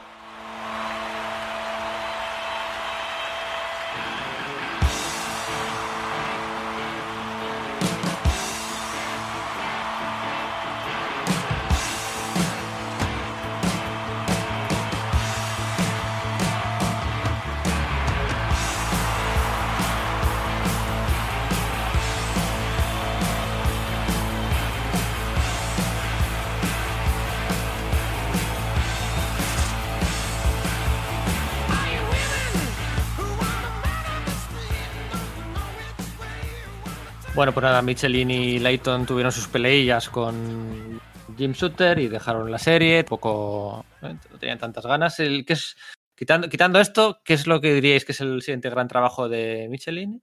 Eh, supongo que Spider-Man, ¿no? O sea, no, no recuerdo si en medio. Bueno, los, sus Vengadores estaban bien, pero también habían terminado, ¿no? Sí, sus Vengadores ya habían acabado, efectivamente. Ya estaba Jim Ujú. Shooter en el solitario. Y su Spider-Man, que. Que es muy posterior, vaya. Posterior, sí, es, bueno, pisa, pisa los 90 y, y- y de qué manera, ¿no? Al final es con, con Todd y con Eric Larsen y, y- y, bueno, pues hasta casi la saga de clon. Em, y el siguiente gran trabajo de Bob Lighton, El siguiente gran, gran trabajo de Bob Lighton. Qué jodido eres, ¿eh? O sea, pues dirigir Valiant. Serían Valiant, o sí. Sí, pero no fue gran cosa, me refiero, es la creación de personajes y tal, porque él sí entintaba y bueno, y apadrinaba. Pero es una, como labor autoral, yo diría que, que lo. O sea, vamos a ver, que, a ver, todo esto saliendo de Iron Man, porque obviamente, pues luego en Iron Man vuelven a hacer cosas fabulosas, ¿no? Pero sí, yo no recuerdo que vuelvan a hacer nada gigantesco. por eso, por eso. Al final los dos, bueno, pues no van a superar su mejor nivel en sus siguientes trabajos. Michelin también hizo cosas de Superman en DC. Lighton hizo, la, bueno, pues sí, la miniserie de Hércules del Príncipe de Poder, que está muy guay. Hizo es una- verdad, había olvidado eso. A mí esos TVs me encantan, en las novelas gráficas, sí, sí, Son cuatro numeritos, sí. Eh, y la novela gráfica. Eh, y bueno, pues sí, Lighton eh, echó una mano a Mike Zeck en la Secret Wars, eh, lo que decíamos. No solo eso, diseñó los muñecos para Mattel. O sea, que es como que, que estuvo más- mucho más implicado en las Secret Wars de lo que recordamos que, que decimos, no, pues es el tío que hizo los filins. No, no, es que es parte fundamental de, de la concepción del proyecto. Eso es, y bueno, y también lanzó la serie de X Factor, mm, pero bueno, no, no son grandes hits de suyos, ¿no? Pero bueno, la- las mejores imágenes de, de Secret Wars, yo creo que yo creo que son las de Bob Lighton, las que tengo ma- más grabadas a, a fuego. Ese escudo roto no es de Bob Lighton. No, no, digo el escudo roto. Digo, la, no, la, la, porta la, portada de Hulk, la masa levanta mil millones claro. de toneladas. Esa claro. sí es de Bob Lighton. Sí, eso sí. Esa, para mí esa es, la, esa es la, la, gran imagen de Hulk. Algún día, Íñigo, ¿eh? algún día haremos ese podcast. me pone los dientes largos y me, me, luego me lo quita. Ay, ay, ay. Bueno, vamos a hablar de la etapa de Denis O'Neill. Dedicamos un podcast a principios de año. Bueno, a principios de año, estamos en abril, ¿no? Bueno, sí, hace un par de meses dedicamos un podcast a Denis O'Neill el que hablábamos de, la etapa de, Iron Man. Una etapa de casi, pues eso, de casi 30 números. ¿Cómo decirlo? Con muchos con muchos, no feelings, sino episodios autoconclusivos que no iban a ningún lado, eh, fuera de la trama principal. O sea, que sí que había una trama principal, lo de Badea está, lo de James Rhodes, lo de Iron Man 2, pero no todos los números son. O sea, tú en, en la recta final, en la llegada al número 200 famoso, ahí pues le meten de repente el crossover con, de número autoconclusivo con Secret War 2. Y dices, ¿en qué momento me estás metiendo esto? O sea, eh, está un poco lastrada por, por estos, estos rellenos. Intrascendentes, ¿verdad? Uh -huh. intrascendentes. Son rellenos de, del propio Neil, ¿eh? No, o sea, no son feelings de otros autores. Uh -huh, eso es. El propio Neil se autopone ahí un poco una zancadilla de vez en cuando, pues no se ve que no sabía qué más contar. Pero bueno, sí que, sí que, claro, al final hay una historia de fondo muy potente de la que vamos a hablar vamos a reivindicar a Luke McDonnell y yo voy a reivindicar a mi queridísimo Mark Wright. Así que vamos allá. ¿Qué contamos de Dennis O'Neill en Iron Man? Pues que virtió ahí su corazón y, y, y, plasmó sus demonios internos, ¿no? Quizás ese sea el, asunto por el que a Iron Man siempre vuelve a, esa, esas, historias, ¿no? Porque Michelini y Lighton lo hacen y Denny O'Neill después dice, jo, es que me ha tocado escribir este personaje y hay algo que tengo en común con él que no puedo evitar pensar que lo puedo hacer un poquito mejor a nivel de, de matización de, de, personajes, porque es algo que yo he vivido, ¿no? Y es verdad que eso, que el número de Tony Stark en la nieve y toda la leche es, besti es, es bestial, ¿no? Yo, a mí me va a costar eh, reivindicar a McDonald y a, y a Mark Bright, Reivindico más a Akin y a Garvey como entintadores que, que, los que estos lápices, Pedro. Bueno, Mark Bright con el tintado de Bob Lighton en la Guerra de las Armaduras eh, está de 10, ¿eh? Sí, Pero por Bob Lighton, yo creo. Sí, también, también, también, es verdad, también, es verdad, No voy a oponer mucha resistencia. Aquí la caída en desgracia de Tony Stark eh, es, es, mucho mayor, Total. ¿no?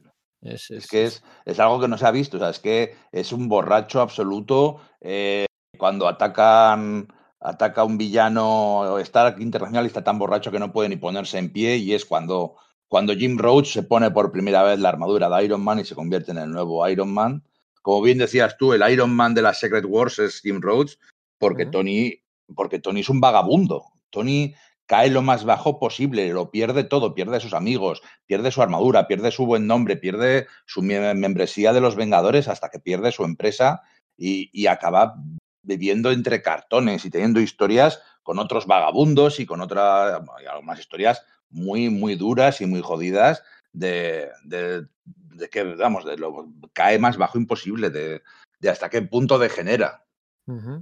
Viviendo entre cartones debajo de un puente, tal cual. O sea, con la camisa por fuera de la ropa, con la barba de ocho días y en el punto más bajo de su carrera, pero también eh, en este caso es, es, parte forzada de un plan de Obadiah Stein, ¿no? O sea, no es tanto una senda autodestructiva, que, que, en parte sí, sino como forma todo parte de un plan de Obadiah Stein que hasta Sí, que era como hasta, hasta manda, ajedrez, ¿no? Sí, hasta que manda una mujer para que él se enamore de ella y para que, bueno, pues luego ella le deje eh, y, y, le haga, haga, caer todavía definitivamente más, ¿no? Qué parecido ese Obadiah Stein al Lex Luthor de pocos años después, ¿verdad? Sí, sí, sí, sí, efectivamente que nos parecía un villano ridículo y tal, ahí con su, con su traje a pecho desnudo, de, de pues con capa y con esos, esos, secuaces ahí como de tablero de ajedrez, y luego, jo, lo, lo, importantísimo que ha sido para la figura de Iron Man, ¿no? Es una de las cosas gordas de, de, esta etapa, no solo la, por supuesto que lo principal es la crisis alcohólica, pero hay un par de cosas que es eso, meter un villano tan autocontenido como Eddie Stein, porque al final de su etapa desaparece, y la mudanza a la costa oeste, que es algo que, bueno, pues eh, luego se lleva, pues, pues no sé, casi 10 años, ¿no? A, a, la mitología de Tony Stark, ¿no?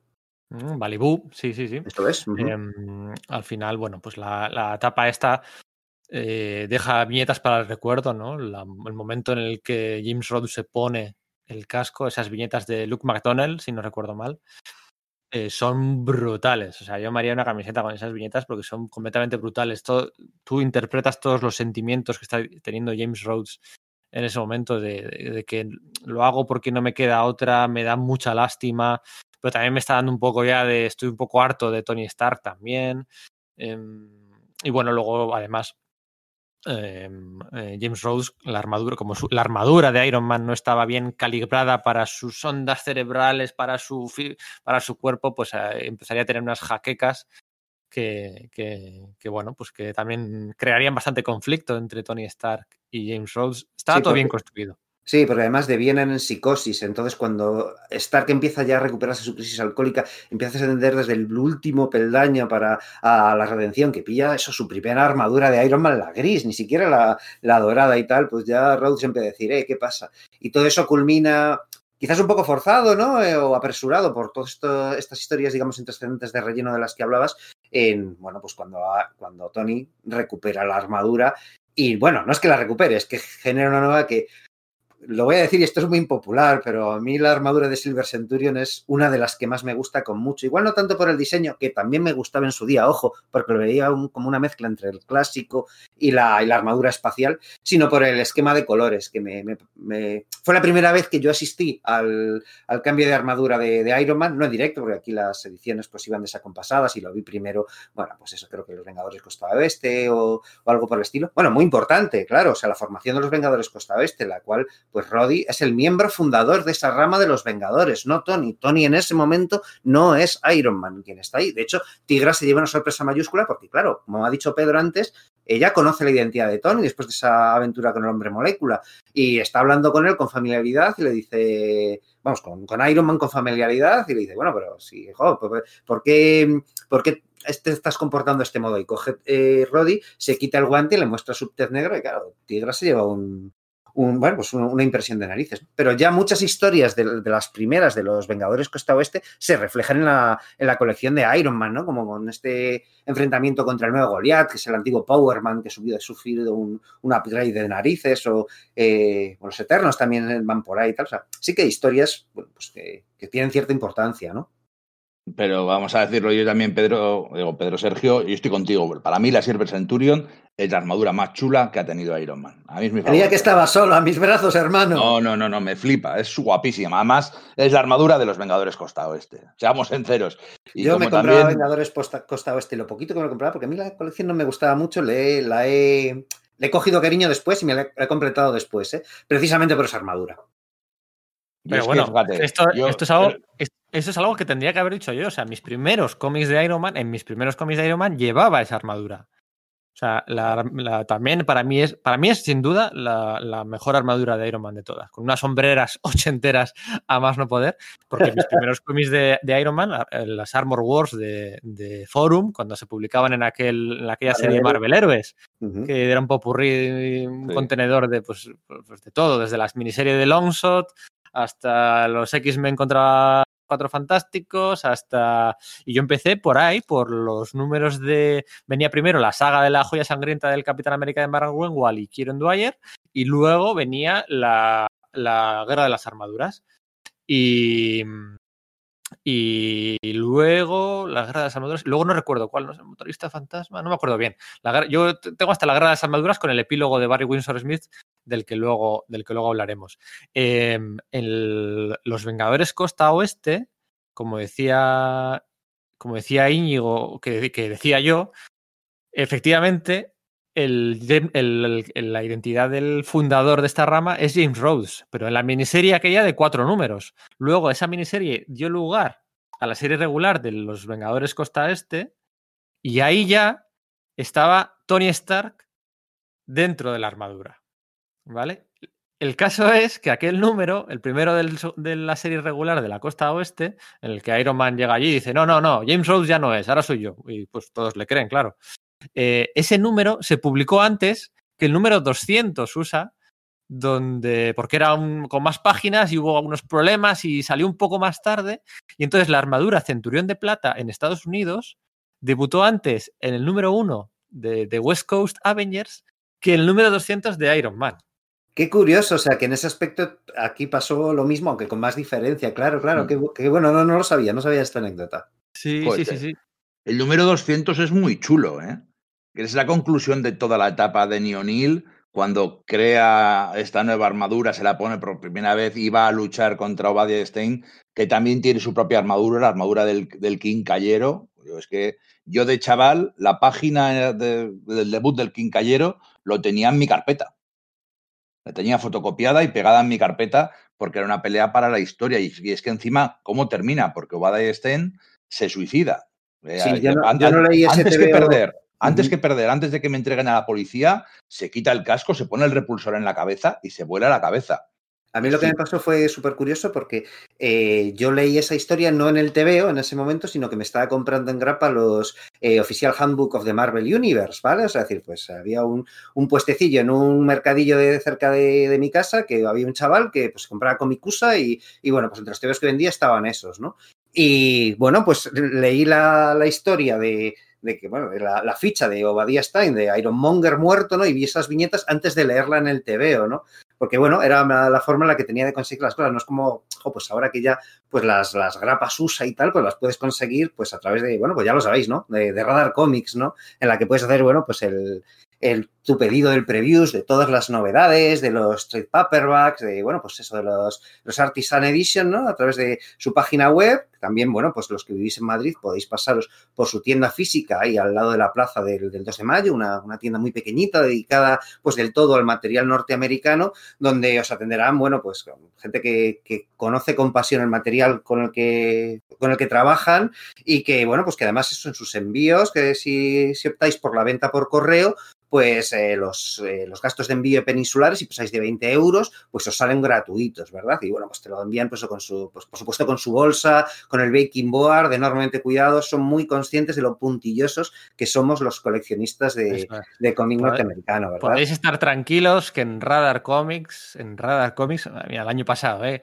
Ahora que han surgido otra vez los rumores del cambio de Diamond a distribuidora de Marvel, que si Penguin Random House, por cierto, Penguin Random House es una empresa italiana, ¿eh? de origen italiano, ¿eh? que no se nos olvide, que, bueno, que pensamos, damos por hecho que es americana y no, Penguin Random House es italiana.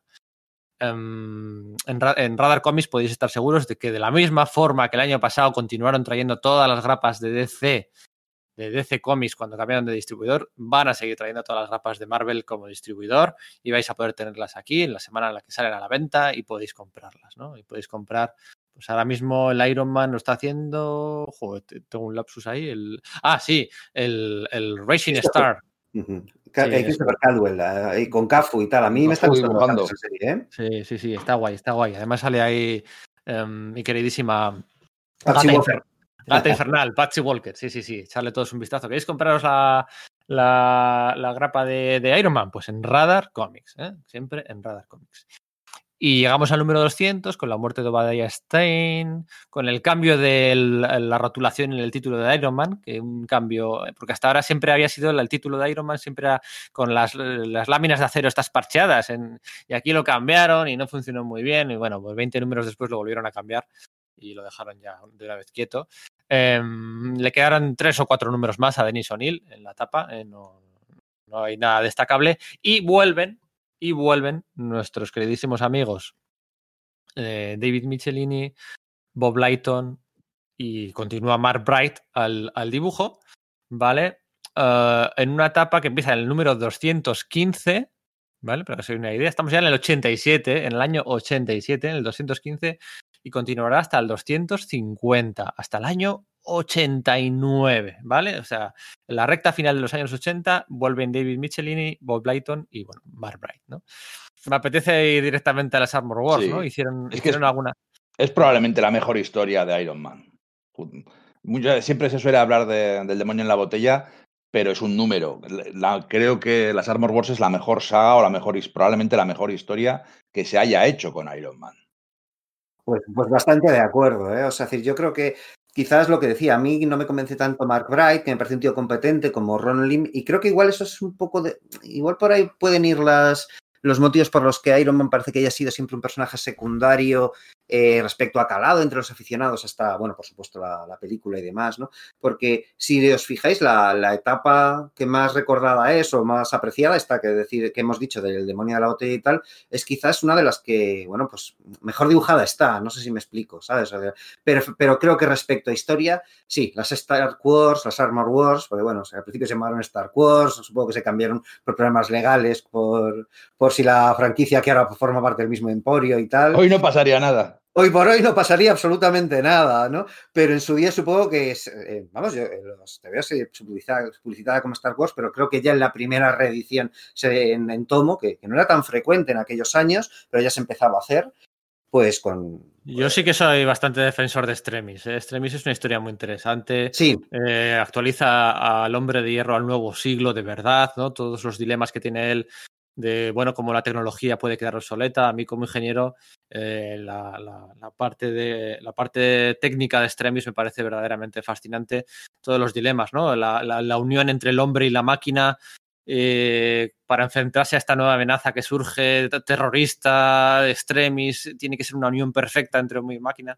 Eh, tecnológicamente. Sí, aquí, aquí en, en, Star Wars tienes otros dilemas que también son sí, muy interesantes, que son eso, la responsabilidad, pero no solo la responsabilidad, sino el, la obsesión por el control, porque al principio sí, cuando Tony descubre que su tecnología es, es, ah, fue robada en su día y es la que ha sido utilizada para generar las armaduras de multitud de villanos, pues dices, bueno, pues claro, es lógico que la tormenta, si este tío dejó de fabricar munición por el tema de lo de Vietnam y porque eh, pues, moralmente se sentía bien al, al respecto, pues vale, pues es, es, es, esa es su motivación, muy bien, empieza muy bien la saga, pero en el momento en que empieza a atacar también a, a superhéroes, ¿no? A gente de, pues los de la, los guardias de, de Vault, ¿no? A Mantarraya. Eh, a Mantarraya. El momento de Mantarraya me parece bestial cuando le ataca y descubre que no, que esa armadura no era suya y a pesar de eso le ha atacado. Esos dilemas a mí sí que me gustan muchísimo. Me encantan. Y ese epílogo de Barry Winston Smith con esa ensoñación tan, bueno, pues tan de, tecno, de tecnoorganismos, ¿no? Eh, creo que plasman muy bien ese rollo de hecho esto, esto, al igual que el alcoholismo y demás, es algo que, bueno, pues he conseguido, bueno, pues redimirlo o algo por el estilo, pero esto se va a quedar conmigo toda mi vida. Ojo, eh, yo he dicho que esta fue mi primera aventura, aquí conocí a Iron Man y por lo tanto con nostalgia vale, sí. considero, o sea, no, no, estoy atacando a Armor Wars, todo lo contrario, pero sí que considero que Extremis de verdad es una saga muy, muy, muy, muy buena, ¿eh? muy, muy, muy buena. Mira, pues yo es que Armor Wars no las tengo tantas nostalgia. En su momento solo leí algún número suelto. Yo creo que en su momento solo leí eh, cuando lucha con el Capitán América. Fíjate lo que se ha tirado de ese número, lo importante que ha bueno, sido. Números sueltos no creo, porque venían de dos en dos, o, o venían uno y medio en cada grapa Por de eso, sí, con, Sí, con sí, Thor. sí. Sí, pero también había otro combate con el Capitán América en la propia colección del Capitán América, que en ese momento era Marvel 2 in One, ¿no? Ahí como que expandían esa, esa idea, que era cuando el Capitán América llevaba el traje del usagente. Bueno, Sí, pues, cuando iban en coche, a- iban en coche a algún bar de carretera, sí, sí, esa, esa pelea es distinta, sí, sí. Yo, a Armor Wars, que son, pues, eh, ponle, pues con el epílogo, ¿eh? en total son ocho capítulos, con portadas súper chulas. Eh, a mí me parece una, una la hostia de saga, o sea, me parece la- una barbaridad. Y sobre todo, la escena de la que está peleando contra el controlador, era un villano que había creado Archie Woodwin. Buah, chaval, sí, sí, sí, sí. esa pelea, o sea, es que hay bajas, o sea, en, en, la pelea entre la. Están peleando y el controlador manda un montón de.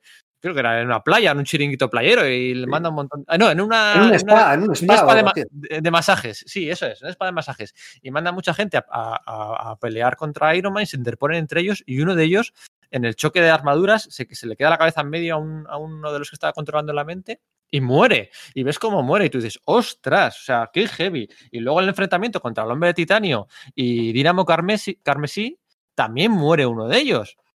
Y es como, ostras, que está habiendo bajas de verdad, que está, que, que- que- que en esta espiral de, de auto...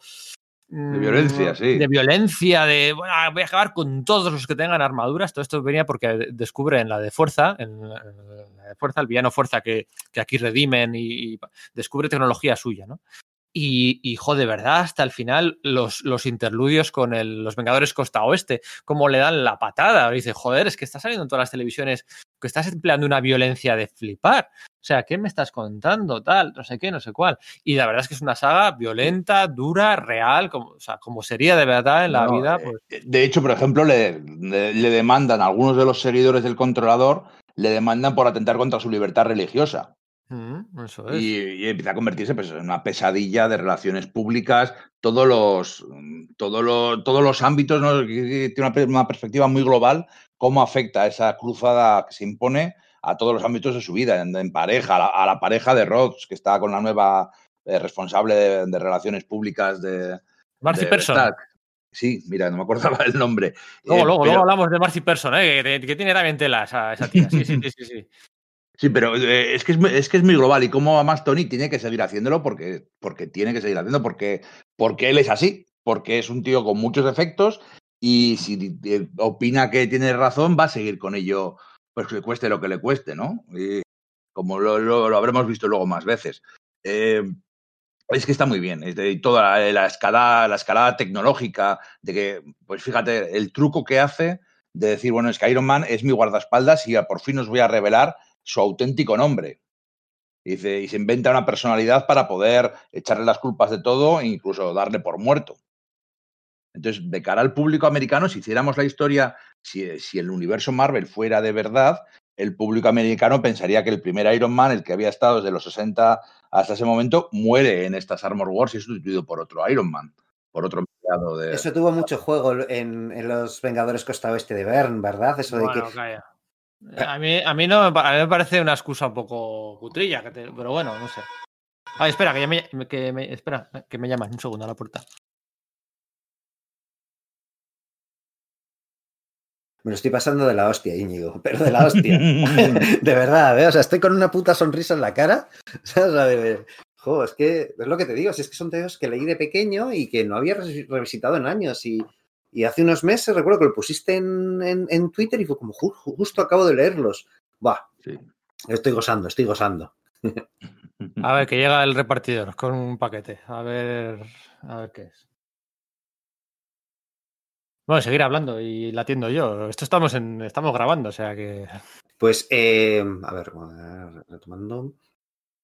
Sí, las, es que la- eh, las consecuencias de, de lo de los Vengadores, en los Vengadores Costa Oeste, Bern jugó con cierta gracia, esa sospecha que tienen el resto de sus compañeros para con ese nuevo Iron Man que ha llegado, que no saben si es un novato o si es el, au- el- el auténtico u original, ¿no? Ahí es verdad que parece que hay un poco de, inconsistencia, ¿no? Respecto a qué pasa con el universo Marvel, ¿no? Porque luego años después, pues todo el mundo siguió asumiendo que era el mismo de siempre porque, bueno, pues al final esa, es- esa, ese hilo argumental parecía que se había olvidado de, algún modo, ¿no? Pero aquí funciona muy bien, porque es como, vale, es que hemos llevado al personaje a un punto de no retorno. ¿Qué puede hacer Tony Stark? Pues fingir su propia muerte. Y sale con esa nueva armadura que la verdad es que como diseño es bestial, ¿no?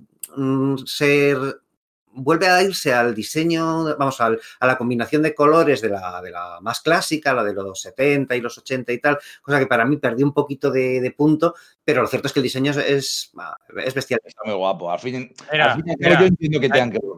Me ha, llegado, me, ha, me ha llegado el paquete, el pedido que compré, que pedí en Comics Universal el sábado. Y lo tienes ya aquí. Lo tengo ya aquí. Es martes, martes ¿no? Martes y 13 es hoy. Uh. Ahí va, no había caído. Sí, sí, sí, sí. Eh, me ha llegado ya aquí. Mira, aquí está. El Pedro Emaili de Álvaro, de Álvaro Ortiz. El Marvel Saga El Asombroso Spider-Man, en el número 50 y 51. Yo sigo comprando, ¿eh? El, el Spider-Man de Dan Slot me lo sigo, me lo sigo comprando. Lo pedí el sábado y me ha llegado. Ya sabéis, ¿eh? Comics Universal, vuestra tienda de referencia, o al menos mi tienda y la que os recomiendo a todos, la tienda online y tienda física en Barcelona, para los que seáis de Barcelona y queráis pasaros por Comics Universal, de cabeza, súper recomendadísimo. Y para vuestros pedidos eh, online, yo es que es que ya mm, compro, compro todo, pero todo, o sea, yo hago la compra de, del supermercado, la compro online. Eh, esto de la pandemia me ha cambiado muchas cosas. La compra de mm, las compras de Amazon, todas online, y los cómics los compro online. Es que mm, yo es que ya soy así. Eh, Es que además eh, Universal te lo pone muy fácil porque no solamente las novedades, es que el, tienen un, un fondo de, de armario de, de, de, atrasados, de colecciones completas, etcétera, que bueno, es que es una gozada estar ahí investigando diciendo, hombre, tienen esto, ¿sabes? Y lo tienen a buen precio, igual tienen también su sección de segunda mano, tienen su newsletter en la cual te van informando pues de las novedades y de cuándo sale cada cosa. Es un servicio Oh, pues, pues Yo el newsletter- considerar, ¿eh? Yo el newsletter, de- o sea, la, la- su página web la utilizo mucho porque tienen próximas novedades Claro, las O sea, referencias. y puedo ver lo que va a salir en los próximos 15 días antes de que salga y lo uso mucho. Comics Universal, ¿eh? recomendadísimo. Fíjate, en paquetito aquí. Qué gozada, todo en perfecto estado. Así da, así da gusto. Em, no sé de qué estabais hablando. De... No, estábamos hablando del, del diseño de la nueva armadura de, de Iron Man Ah. justo cuando acaba eh, Star Sí. Wars. ¿Qué, Sí. qué es lógico que vuelvan a ese esquema de colores, ¿no? Porque es el Vengador Dorado, ¿no? Es como le Sí, sí, siempre. lo entiendo, lo entiendo, pero es verdad que me gustaba tanto el plateado, en fin, que, que podría sacrificar el resto del diseño de la armadura, pero jo, me encantaría que siguiese con, con ese Aquí volviendo a lo de los Vengadores Costa Oeste, los West Coast Avengers. Bueno, West Coast Avengers no, porque en cuanto John Byrne entra a la serie, después de lo de Englehart y demás, cuando Le entra John el, el orden de palabras, ¿no? Eso es, en vez de llamarse West Coast Avengers, él lo, lo cambia el orden y es Avengers West Coast. Porque es que es, es de lo más lógico y de cajón de toda la vida. No sé aquí Marvel en qué estaba pensando. En las librerías estadounidenses, aquí en España no, nunca se ha llevado así. Esto es, otro tipo de cultura. En las librerías estadounidenses, las series, las grapas, en las, en las librerías, en las estanterías, se ponen en orden alfabético. De toda la vida, de toda la vida. Y entonces la A, la B, la C, entonces estaba la colección de Vengadores tradicional, la de Walter Simonson, Roger Stern, estaba en la A, al principio, arriba a la izquierda, a las baldas, y el West Coast Avengers estaba en la esquina opuesta de la tienda, abajo, en la W. Y eso no tenía ningún sentido porque, claro, se perdían muchas ventas. Y de hecho, la de. Y eso que durante los años de la de los años de Englehart y Milgrom vendía más los Vengadores Costa Oeste. Y entonces John Byrne lo que hace es cambiarle el título y ahora las dos se empezaban a. Se llama, se empezaban, las dos empezaban por la A. Entonces estaban las dos, una al lado de otra, como debería ser. Y con la que había por aquel entonces de Ojo de Halcón, la de Vengadores solo, Avengers Eh, solo, ¿no? Avengers solo, estaban las dos o las tres, estaban en la estantería, estaban las tres al lado. Es que es de cajón. ¿Por qué creéis que cuando Rob Liefeld y Jim. Lee, y Jim Lee sacan Youngblood y eh, Will Katz eh, es, es por la X, es por la Y y la W? Pues para estar al lado de la X, de X-Force, de X-Men y de. Y de- Spawn al lado de Spider-Man y Savage Exactamente. Spider-Man. Ese, ese iba a decir yo. Claro, es que, a ver, que Es esto. una técnica bien, pues bien planteada, no sé cómo Esto- decirte.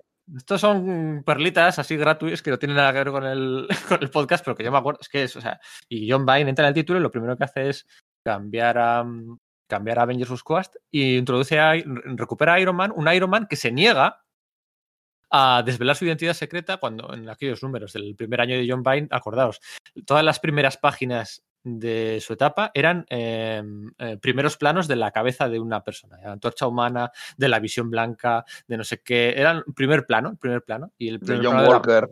de John Walker. Y el primer plano era de la armadura de Iron Man, creo que estaban reflejados en ella Wonder Man, y la avispa. Puede ser, sí. Mm, Aquellos tres estaban reflejados y le exigían, por favor, oye, si no, si no nos dices quién estás ahí debajo, no, no reingresas en el grupo. O no ingresas en el grupo. Que no, que no, que no, que no, que no os lo digo, que no os lo digo. Y pasaba algo, eh, se desencadenaba Pandemonium o algo de esto, creo que Sí, atacaba o algo así. algo del infierno, sí, Pandemonium. Y se enfrascaban todos en la aventura y luego ya no le vuelven a preguntar a Iron Man a ver quién es. Y es como, venga, para adentro. Y yo, pues bueno, pues te lo tendrás que creer, pero... A lo, que iba, a lo que iba adelantando acontecimientos es que igual ahí no lo desarrolla tanto, pero sí juega con ello en la segunda Armor Wars, la que, en la que dibuja John Romita Jr., ¿no? Pero bueno, Sí, ahora llegaremos. Bueno, sí, de la... llegaremos enseguida, yo creo, ¿no? Porque en medio de- yo creo que no hay mucho muy interesante, ¿no? Yo soy Hombre. un número que he hecho. Bueno, Hombre, de- claro. de- a ver, igual, Claro. igual me estoy confundiendo. Claro, hombre, aquí, aquí, eh, bueno, está el desarrollo de la, de la persona esta de Marcy Pearson, que es Sí, la, jefa de relaciones públicas de... Bueno, no hemos comentado, Stark International, eh, cuando es absorbido por Badaya Stein, eh, cambia de nombre y se llama Stein International y se meten sus trapos sucios y demás. Y cuando vuelve, recupera y, y- y vuelve a estar, a estar sobrio y, y muere Badaya Stein, lo que hace es, en vez de intentar eh, comprar Stark International de nuevo, Stein International, lo que hace él es eh, crear una nueva, una nueva empresa, Stark Industrias Stark, ¿no? Sí, es Eh, verdad. Eso sería mucho más adelante. Ujú. Eso es, empieza a contratar gente y entre ellas sus relaciones eh, de prensa es la Marcy Pearson esta, que era una, un personaje, una, una chica negra que acaba pues, medio saliendo con James Rhodes, aunque ella estaba como muy enfocada en su carrera profesional y James Rose, pues como que quería más tema y era pues, un poco más, eh, venga, no te preocupes tanto por las cosas y la otra, pues, ¿no? Como muy, como muy centrada, ¿no?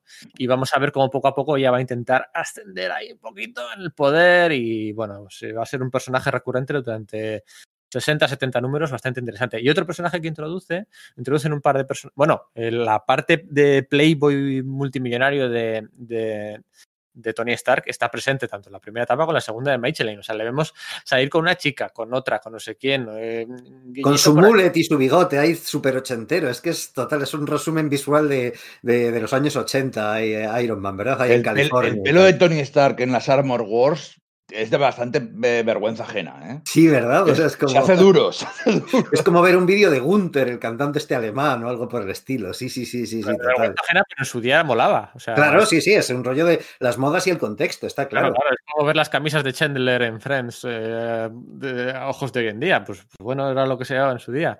Coño.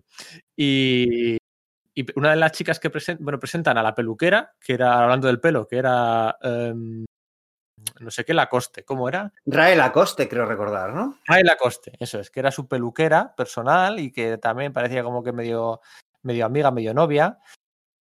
Y luego presentan a Casey Dare, que es también una chica con la que pasa un par de noches Tony Stark, pero que estaba como muy así de la cabeza, ¿no? Estaba, estaba muy ida de la cabeza. Y en cuanto Casey Dare, que se imagina que ya es una relación mega estable para toda la vida, pues le ve en la televisión como Tony Stark está saliendo con otras chicas, pues se planta un día en la casa de Malibu de Tony Stark. Si no recuerdo mal, es el, el episodio que. Hablo de memoria, ¿eh? El episodio que decía antes en el que en el que sale el mandarín, el único episodio en el que sale el mandarín de, esta etapa, que le recuperan, que voy a ser el gran villano y le, da una tunda a Iron Man y le ridiculiza absolutamente, pero en ese episodio, en la última página, aparece Casey Dare en la casa de Malibu de, de noche de, de, Tony Stark, le dice que cómo me has podido hacer esto, que me has engañado, que no sé qué, que yo te quería, y le dispara con una pistola, le dispara en la espalda a Tony Stark.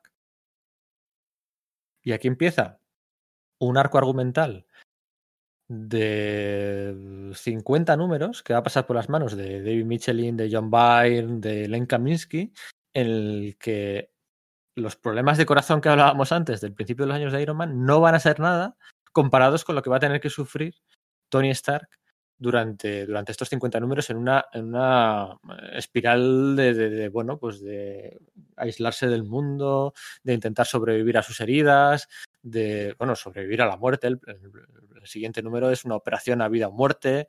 En el, bueno, una trama muy interesante, verdaderamente interesante, las manos de varios guionistas, que a mí me gusta mucho. Sí, además es una trama que, bueno, o sea, claro, el efecto inmediato que tiene es que le deja paralítico y como bien dices, pues eh, lo que hace es sustituir, es como, bueno, este tío ya su vida personal está siendo demasiado brillante, algo hay que introducir de, de interés, ¿no? A mí me llama mucho la atención porque, un ejemplo, ¿no? O sea, eh, quizás un poco fuera del ámbito de Iron Man, pero sin relación con ello. Mi cuñado, por ejemplo, no es un gran lector de cómics, pero sí que leyó alguno de cuando era joven y leyó de esta etapa. Entonces, digamos que su idea respecto a Iron Man es que Iron Man es paralítico y que utiliza la armadura como un método de, recuperar la movilidad, porque claro, como está controlado directamente a través del casco por, eh, su cerebro, le permite que, que, la parte que cubre sus piernas pues pueda moverse. Pero que, claro, no caes en eso, nosotros como lectores de cómics, pues sabemos que es una etapa más, etcétera, pero esa idea que, claro, que planteaba Jim Shooter de todo te veo, es el primer te veo de alguien, también puede ser el último te veo de alguien y que se quede con esa idea y se herede, ¿no? Es que me, me parece muy curioso porque no es una, no es parte de la idiosincrasia habitual de Iron Man, pero claro, te da una idea y, perspectiva de lo que hay, porque efectivamente se tiró mucho tiempo, así, ¿no? No fueron dos o tres numeritos, y no solo eso, sino que la recuperación de eso daría lugar a sagas enormemente importantes, ¿no? Y el carácter de Iron Man, bueno, de Tony Stark, claro, imaginaos, pues con toda esa, esa depresión que, que, que acompaña al respecto, ¿no? Claro, de estar ahí en una silla de ruedas, la, la única forma eh, su identidad civil, a la que tanta importancia, como decíamos antes, se le había dado durante su, su, trayectoria, pues todas las chicas, toda la parte de multimillonario, de disfrutar de la vida, eh, queda recluida a una silla de ruedas y la única forma que tiene él de ser el mismo es Iron Man, ¿no? Es cuando se pone la armadura, que la armadura le lleva, ¿no? Y entonces eso, pues, eh, como que cambia un poco las dos caras de la moneda entre la parte disfrutona y la parte más cerrada en sí mismo, ¿no? Es, es un...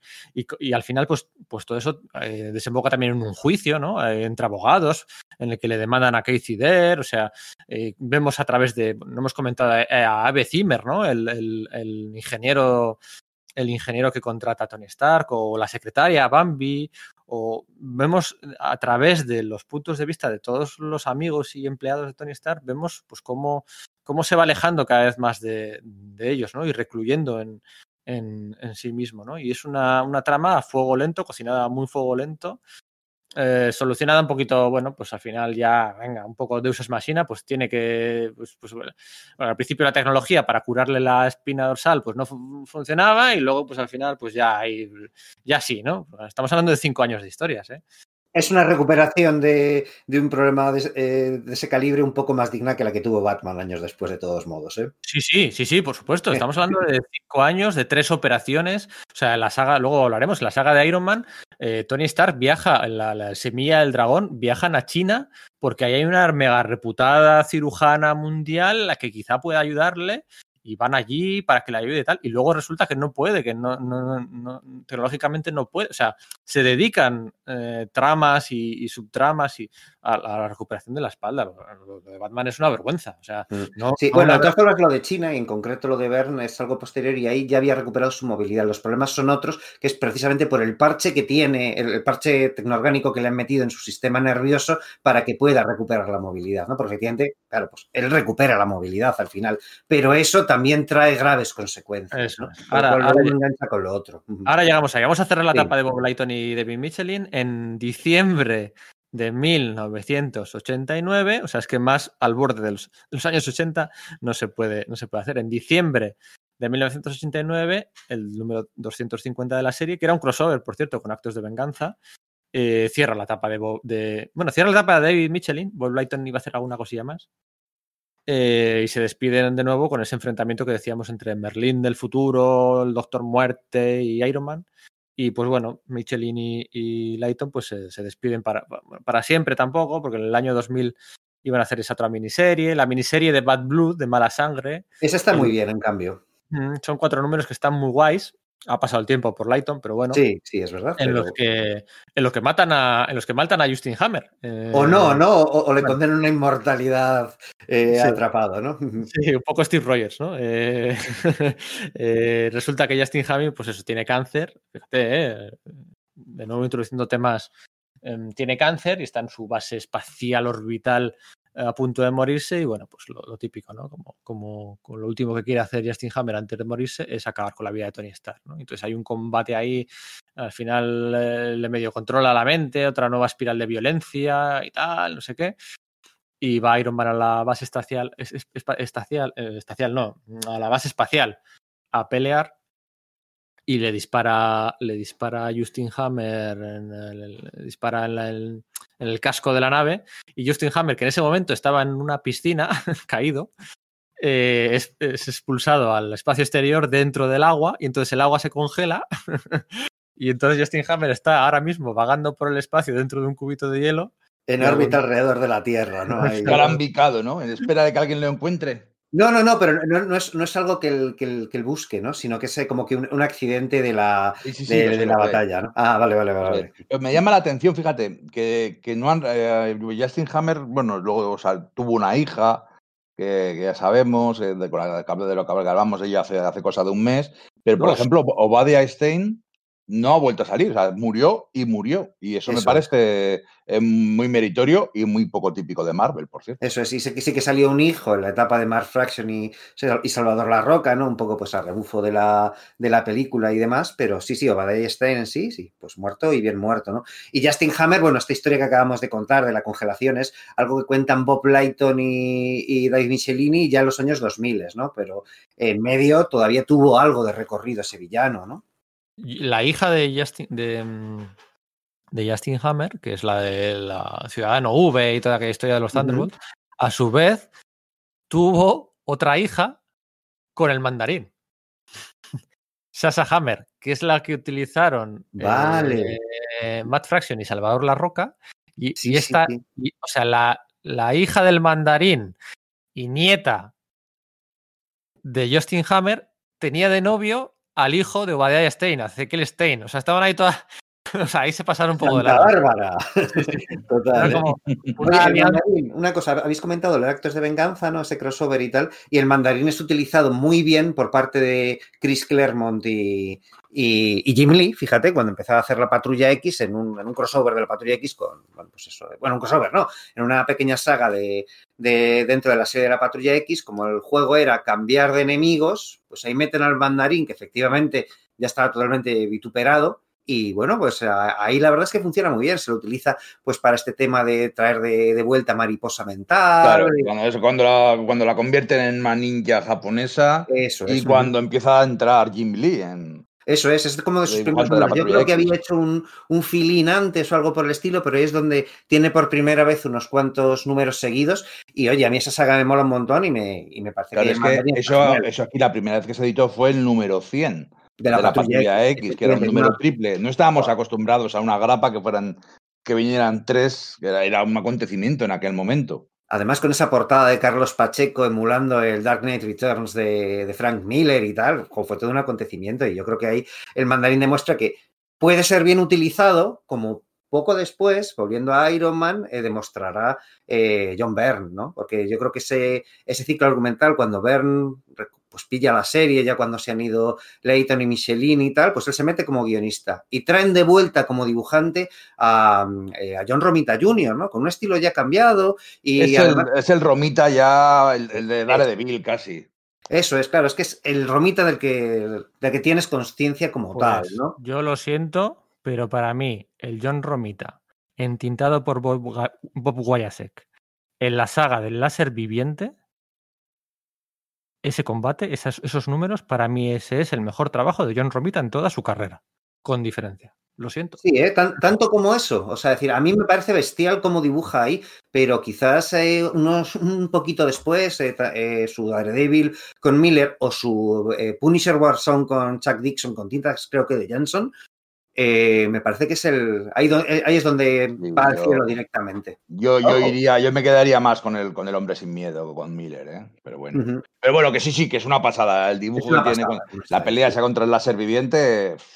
Además que ella no hace solo los, los breakdowns, ¿no? Que era lo que decíamos que hacía, que hacía antes, sino que una vez ya después de Daredevil, para empezar, él ya es una estrella en ese momento, o más estrella que cuando era, cuando entró en Iron Man, ¿no? Y, y se nota, y se nota, y los combates estos que tiene contra Carson DeWitt y tal, pues son, son bestiales, ¿no? O sea, es una saga que además de hecho se llama Armor Wars 2 y tiene cierta gracia porque recupera varios elementos de Iron Man que no necesariamente tienen que ver con Armor Wars, ¿no? Porque, claro, pues como se le ha puesto ese parche en su sistema neurológico a, Tony Stark, resulta que se le empieza que le vuelve a pasar lo mismo que le hizo Justin Hammer al principio, lo de controlarle. Pero esta vez no controlan su armadura, sino que controlan verdaderamente su cuerpo. Y de hecho, él se tiene que poner la armadura encima para que los movimientos de su cuerpo poder controlarlos directamente encima. Salen de, su cerebro directamente a la, a la armadura y, y, un movimiento que envuelve a su cuerpo que está luchando en contra, lo cual le vuelve a generar unos problemas de salud gigantescos que, que claro, al final vienen heredados de aquel disparo que le pegaron en la, en la columna vertebral. ¿no? A mí en concreto eso es el tema, eh, es contra el láser viviente donde se supone que, que se revela, o por, pero claro, solo delante del láser viviente,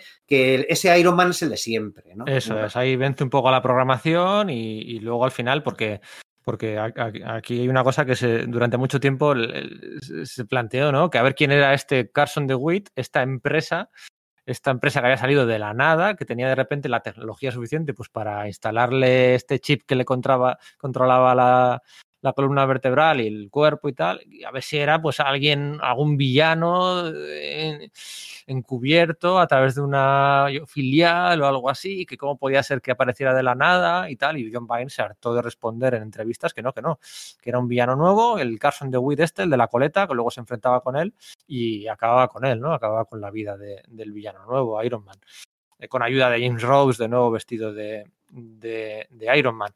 Y, aquí se ponía un poco, pues, pues, pues medio punto y final a, esos problemillas, pero no punto y final del todo. Eh, en cualquier caso, me llama la atención de que entrara Romita, eh, porque me, me, parece un poco como, no es, no es Romita un tío polémico, pero sí parece o sí da la sensación de ser un poco movimiento de venganza, ¿no? Porque hemos hablado antes de que Leighton intentó que pues, se enfadó con Romita porque no firmó en defensa de, de Shooter, pero yo también tenía entendido que Romita le sentó muy mal que Leighton se fuera, mm, se fuera a Malibu, a Malibu no, a, mm, a Valiant. Se fuera a Valiant. Entonces es curioso que luego volvieran a Iron Man, estuvieran haciendo Iron Man sin Romita y en cuanto se van ellos, entra él. Ahí a hacer, encima con el experto en las venganzas personales, que es John Byrne. Que, cuando entra en una serie después de venir otros, que siempre viene a meter, siempre venía en aquel momento ya a meter pulladas a, o a los anteriores, o a alguno que pasaba por allí, o al que tenía cruzado ese día. Entonces, son unos videos muy chulos, ¿eh? me gustan un montón y tienen unos dibujazos y son buenas aventuras. No creo que no están al nivel de lo anterior, pero, pero se me hace raro. Veo ahí algo un poco tenebroso, por decirlo así. Yo nunca lo había visto así, la verdad es que tienes toda la razón. Yo cuando me lo estaba comprando en Grapausa en ese momento, eh, Iron Man, porque aquí no se publicaba, luego se publicó eh, junto con, con, la serie de Hulk de Dale Keown y Peter David en las mismas grapas y tal, pero yo me la compré en Grapausa y mi sensación era como, vale, se han ido eh, Leighton y Michelini, pues vamos a pillar al otro tío que fue el, el, tercer componente de, de, esa gran etapa de principios de los años 80, finales de los 70. Pero lo que dices creo que tiene bastante sentido, no, no, no se me ha ocurrido, Íñigo. Bueno, pues nada, en la, la etapa de John Romita al final dura un par de años. Aquí acordaos que en España, por aquel entonces se publicaron estos números en los grandes sagas. El, en concreto, estos eran de color naranjita, una cosa así porque, bueno, pues no. no, eh, perdona, Pedro, es, no, lo de Romita y Virne no se publicó en Grandes Sagas, sino como he dicho, en, lo de en la, Ah, sí, perdón, así que es como la, la etapa posterior. Pero en Sí. medio, o sea, claro, la etapa de Paul Ryan desemboca en un gran enfrentamiento con el mandarín, ¿no? Pero lo que quería dejar constancia de con, es que en la etapa de Virne y Romita, eh, mi reivindicación a lo largo de este podcast del mandarín, ¿no? Está esa subtrama que la mitad de, o parte del episodio, de cada uno de los episodios, va sobre cómo el mandarín va recobrando su poder.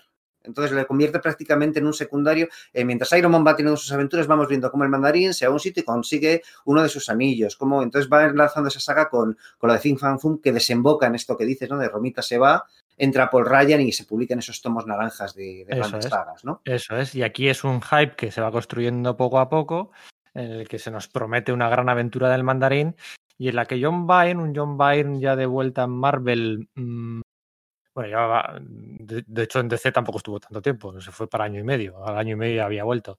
Pero aquí ya como que no le empezaban a salir las cosas, ¿no? No le salían las cosas del todo. Eh, en, la, su, su, segunda etapa de, en Hulka le, le, echan, ¿no? Le echan por, por, un conflicto con su editor, Tom DeFalco no, no, le, no le apoya y, y, y se va o le echan, ¿no? Cuando se mete a hacer Namor, eh, se cree que va a ser un éxito, que su Namor va a ser un éxito, como lo fue en su día Alpha Flight, y no es un éxito. No funciona igual de bien. Eh, vuelve a los X-Men en cuanto se ve a Claremont. Bueno, de hecho, eso no es del todo cierto. Se suele decir que, que, John Byrne vuelve a los X-Men cuando, cuando se va a Claremont, pero lo cierto es que ya había vuelto. Si os acordáis, hay un número, el 273. Sí, en el que John Byrne vuelve durante tres números y Michael Golden y hacen un número de estos de que cada página está dibujada por uno, cada dos o tres páginas está dibujada por uno. Sí, Con que Jim Tormenta Lee, estrena el, el, corte de pelo y todo esto, ¿verdad? Eso es. Ahí Jim Lee le llama a John Byrne y le dice, le dice, oye, vente aquí a hacer algunas páginas en X-Men. No, pero es que no quiero volver a hacer X-Men. Venga, que sí, que va a ser divertido, tal. Y Jim Lee le convence y hay un número, el 273 en Genosa, de Claremont y John Byrne de la Patria X, ¿eh? Esto se nos olvida. Pero aquí no le empiezan a salir las cosas y pues bueno, pues intenta hacer una gran saga eh, del mandarín en, en la colección de Iron Man y aquí empieza a meter cosas por retrocontinuidad, se vuelve a contar otra vez el origen de, de, Iron Man, se desvela que el mandarín estaba detrás de la célula terrorista, la célula terrorista esta que había atentado contra Tony Stark.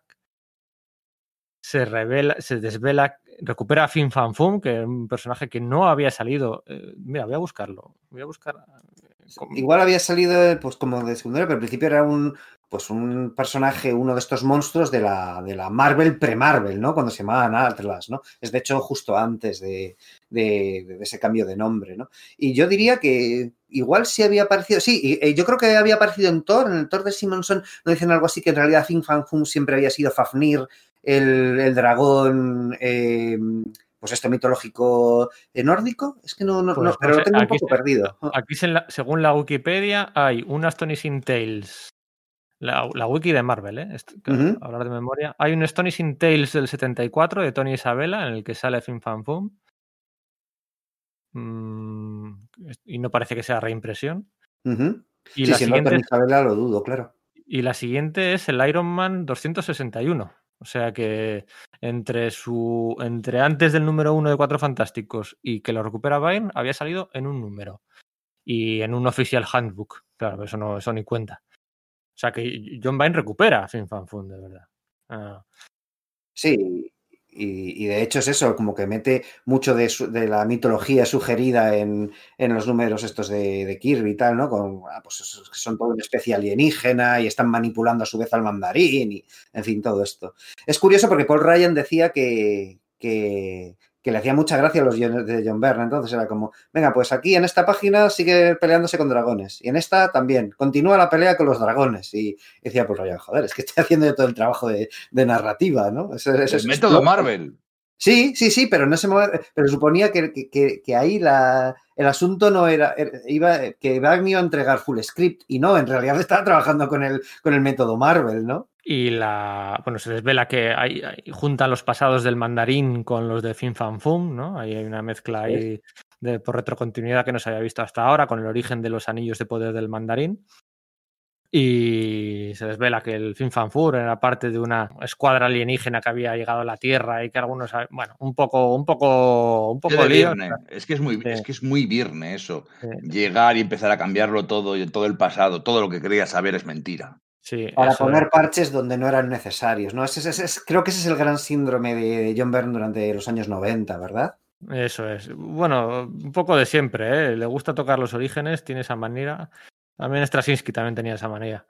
Em, la saga esta de las semillas del dragón acaba pues, bueno, con un enfrentamiento entre Iron Man y el mandarín en el que gana, en el que gana Iron Man. Durante mucha parte del combate, por aquel entonces, Iron Man estaba utilizando una- la armadura de telepresencia, que era una armadura que controlaba a distancia, telemáticamente, ¿no? Estaba teletrabajando. Sí, un poquito, un poquito. Lo que pasa que, claro, el interfaz, el interfaz era lento, ¿no? Y le impedía en esos combates, ¿eh? porque él todavía seguía medio lisiado, eh, le impedía que, fuera óptimo esa interfaz. Entre que mandaba una orden y la armadura la recibía, pues había cierto retraso y eso no optimizaba el, combate, ¿no? Y James Rhodes, que también se pone la armadura, le pega una paliza de flipar y al final no le queda otra, ¿eh? en el número 275 de la serie, que volverse a poner la armadura ir para allí y empezar a repartir, empezar a repartir pana y vencer, ¿no? Al final es lo que son, son cómics y hay que ganar, ¿no? Entonces realmente la gran saga del mandarín, pues, eh, pues pierde un poquito, pierde un poquito. Y no me acuerdo qué pasaba con el mandarín al final. Perdía las manos porque le salían los anillos y luego el tema es que, claro, como Tony ha estado metiendo dentro de la armadura, aunque se ha librado ya del, con- del control de su sistema nervioso por parte, de Carson DeWitt, pues en el fondo está luchando en contra de sus movimientos musculares, están luchando permanentemente contra los exteriores de, de la armadura, porque es que es eso, ha empezado a degenerar su, lo que es su, organismo, su cuerpo, debido a, pues eso, a, los choques de influencias y de movimientos, etcétera. Y eso genera pues nuevos problemas de, de salud, de, bueno, este tío va a ir muriendo poco a poco, ¿no? Su, su cuerpo se está degradando. Eso es. Y con esto acabamos la etapa de John Vine. ¿Os parece? Eh, queda muy poquito, porque la patria de Len, Len Kaminsky vamos a pasar muy rápido por encima y de Terry Cavanagh no vamos a hablar en este podcast porque eh, estoy teniendo, hoy es martes y 13 y no deberíamos mentar a Terry Cavanagh. No, Eso se lo merece, además, que pues, hacemos nuestro tiempo en él. Por eso. Así que vamos a hacer otro mini descanso musical y volvemos para hablar de, de, pues estamos hablando de se va John Byrne en el 277, después de dos números con la viuda negra, eh, una saga de que sí que no, eh, pues nos queda por hablar unos 30, 40 minutos.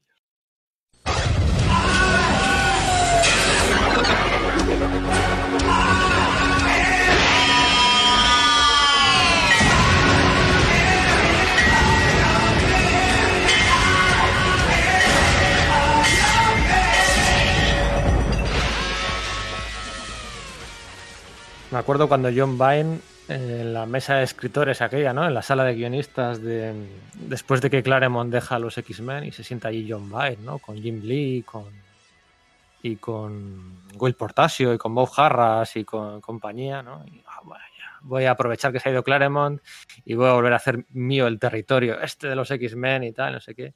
En ese momento va Jim Lee y dice que, bueno, pues que, que las ideas que ha tenido para el título, para la serie, es que, joder, vamos a traer de vuelta el, el, traje amarillo y negro de Lovendo, ¿no? Que es el, el, el, traje bueno, el traje chulo, ¿no? Esta mierda, el traje naranja y marrón.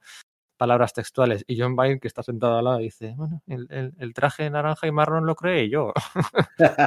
es que los demás tienen coña, porque habían tomado esa decisión, pero por otro lado, Todd McFarlane ya había empezado a hacerlo en su título de Spider-Man. Ya se había librado el traje eh, naranja y marrón y le había puesto el amarillo para que se pegasen con el Wendigo y tal. Y es como, pero a ver, chato, estás aquí es tratando que de... Es que lo de McFarlane es por mis huevos, porque a mí me apetece llevar ese traje, Eso aunque es, llevara un montón de años sin llevarlo. Pero claro, es que luego lo, lo, otro de John Byrne, que era la superestrella, la gran estrella que había sido, que llegaba y hacía suyo las cosas y decía, esta serie ahora es mía, hago y deshago, y no sabía dónde se metía. Se metía con sí. otros más descerebrados todavía y con mucho más ansia de poder. Claro, y este es el signo de los el, un gran signo del cambio de los tiempos, ¿no? De generaciones dentro de Marvel y dentro de la industria del cómic, ¿no? Y esto significó mucho para, para John Byrne. La verdad es que en, este, en los podcasts de Sala de Peligro intentamos siempre salirnos de.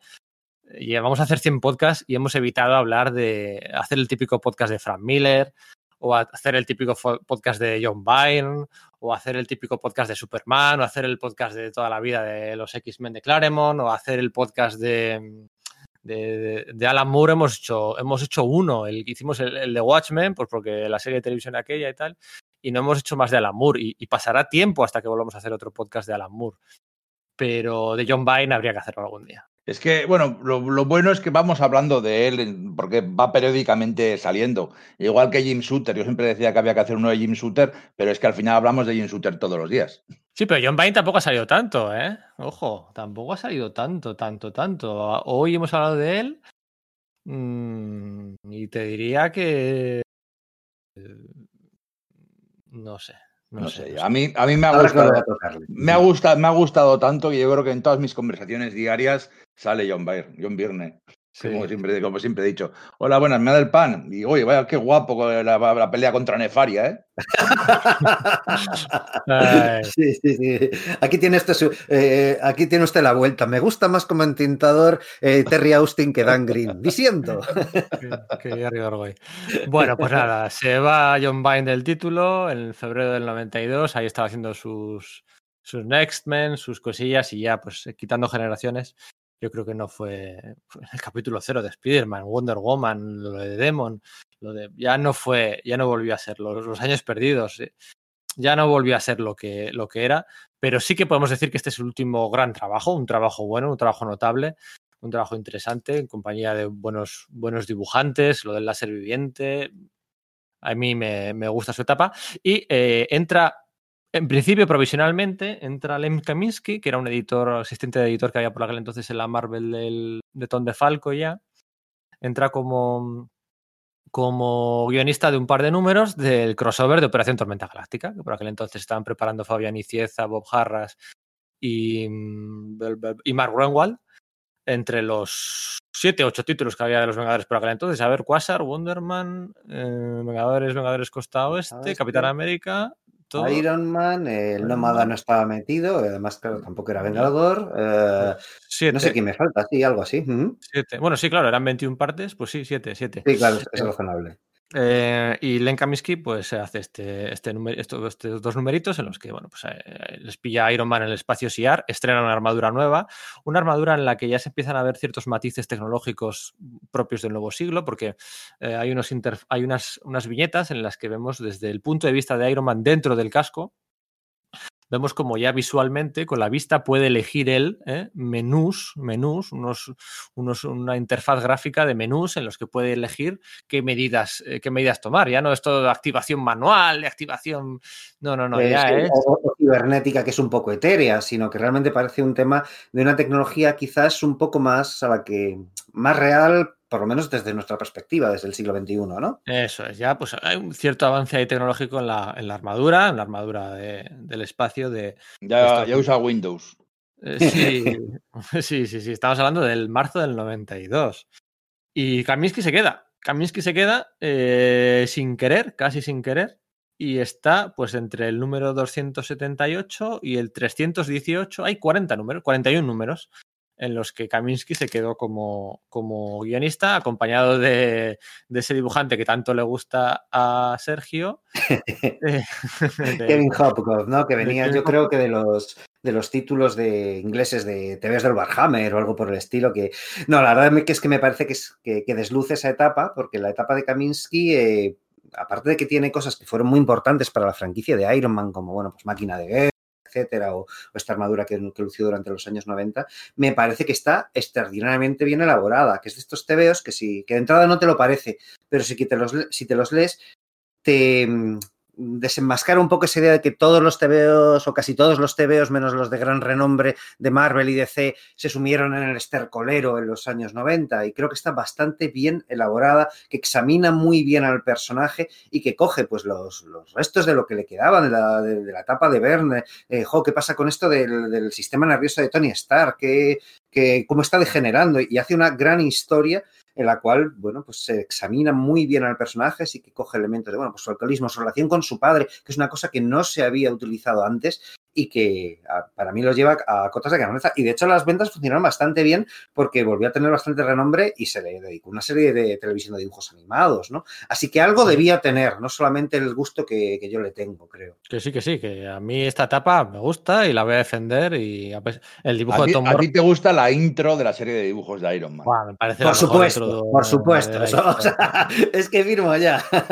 Mira, ya sé, ya sé qué música voy a poner en el, en el, en el podcast de hoy. Madre ¿Cómo mía, no hemos visto antes? Claro. Es la una del mediodía, tenemos que, tengo que editarlo y subirlo para la noche. Eh, aquí iba a decir yo aquí. Ah, sigue utilizando a los personajes secundarios porque seguía el juicio con, con, la tía que le había disparado en la espalda, que se acaba suicidando, se acaba quitando la vida. Eh, Massey Pearson, la, la, novia de James Rhodes, que por aquel entonces ya habían roto, está cada vez más encabronada porque, claro, durante el bajón y aislamiento de Tony Stark, eh, a raíz de la silla de ruedas se pensaba, eh, se pensaba, le dice, oye, pues voy a anunciar que me retiro como presidente de, Industrias Stark y te voy a nombrar a ti como la máxima responsable, ¿no? Y el típico cliffhanger de último momento en el que vuelve a la a abandonar la oscuridad y se dirige hacia la luz y, y se, se, repone y, y, da una rueda de prensa diciendo que no, que va a seguir siendo él el jefe. Entonces ella como que se siente como que su, que su camino de poder que se lo han coartado y bueno, pues este, esta subtrama va a continuar más adelante. Presentan a, a Erika Sondheim, que, que, va a ser su terapeuta por aquel entonces. Y bueno, vamos a dejarnos de líos y vamos a hablar de la saga de tres números de, de Masters of Silence, en Los Maestros del Silencio, en el que se presenta la armadura de, de, de máquina de guerra, ahí con un graffiti eh, tachando el título de Iron Man de la portada, una armadura que originalmente no tenía apertura en, el pecho. El repulsor de la, coraza del pecho no estaba originalmente, se lo añaden un poco después. Eh, ¿Qué me contáis de esta saga? Pues que me pareció la leche. Eh, yo recuerdo que vi los anuncios en, en, USA y tal, y es como, buf, no me gusta, lo han vuelto súper noventero y tal. A pesar de que el, el, diseño me gustaba a nivel visceral, es como, no, pero esto es de lo que quiero oír precisamente, ¿no?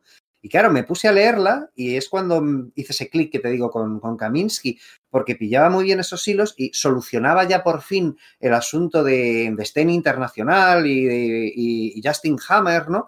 Volví, volví, a retomarlos y bueno, pues eso, pues Tony al final, ante los nuevos ataques, las nuevas cosas de, Justin Hammer, o no directamente de Justin Hammer, sino que, bueno, Hammer había adquirido Stein International, de aquel industrial corrupto, y había continuado con sus políticas corruptas, lo cual estaba eh, generando varios efectos, por lo cual había gente que buscaba venganza sobre Tony, ¿no? Entonces, bueno, pues Tony coge, recompra, bueno, pues eso, obliga a mucho más chungo que nunca a Tony con la armadura esta, con, los, con las ametralladoras montadas en, el, en, en, los hombros y tal, obliga a Justin Hammer que le venda su antigua empresa por un dólar. Y, y coño, me gustó un montón porque tenía unos elementos cyberpunk y tal que ya habíamos visto un poco en, la, en aquella novela gráfica de finales de los años 80 que había hecho eh, Mike Sainz, ¿no? que estaba dibujada por ordenador, que por ahí nos parece súper cutre, pero en ese día pues, joder, es que estaba muy bien. Ese tío había, había estado haciendo los, pues es una serie de, de, cómics, creo que para First, que eran Shatter, y entonces al utilizar a Iron Man de ese modo era guay, y la, la decisión del tipo fue que la historia fuese algo así como el Dark Knight Returns malentendido, ¿no? De con, con Tony Stark, ¿no? Que si en el futuro, que si es mayor, y le introducía esos toques. Y aquí los introducían esa, un poco ese tono dentro de la colección regular y resultaba que funcionaba bien con esos ninjas tecnológicas de los que ya a esas alturas estábamos súper hartos.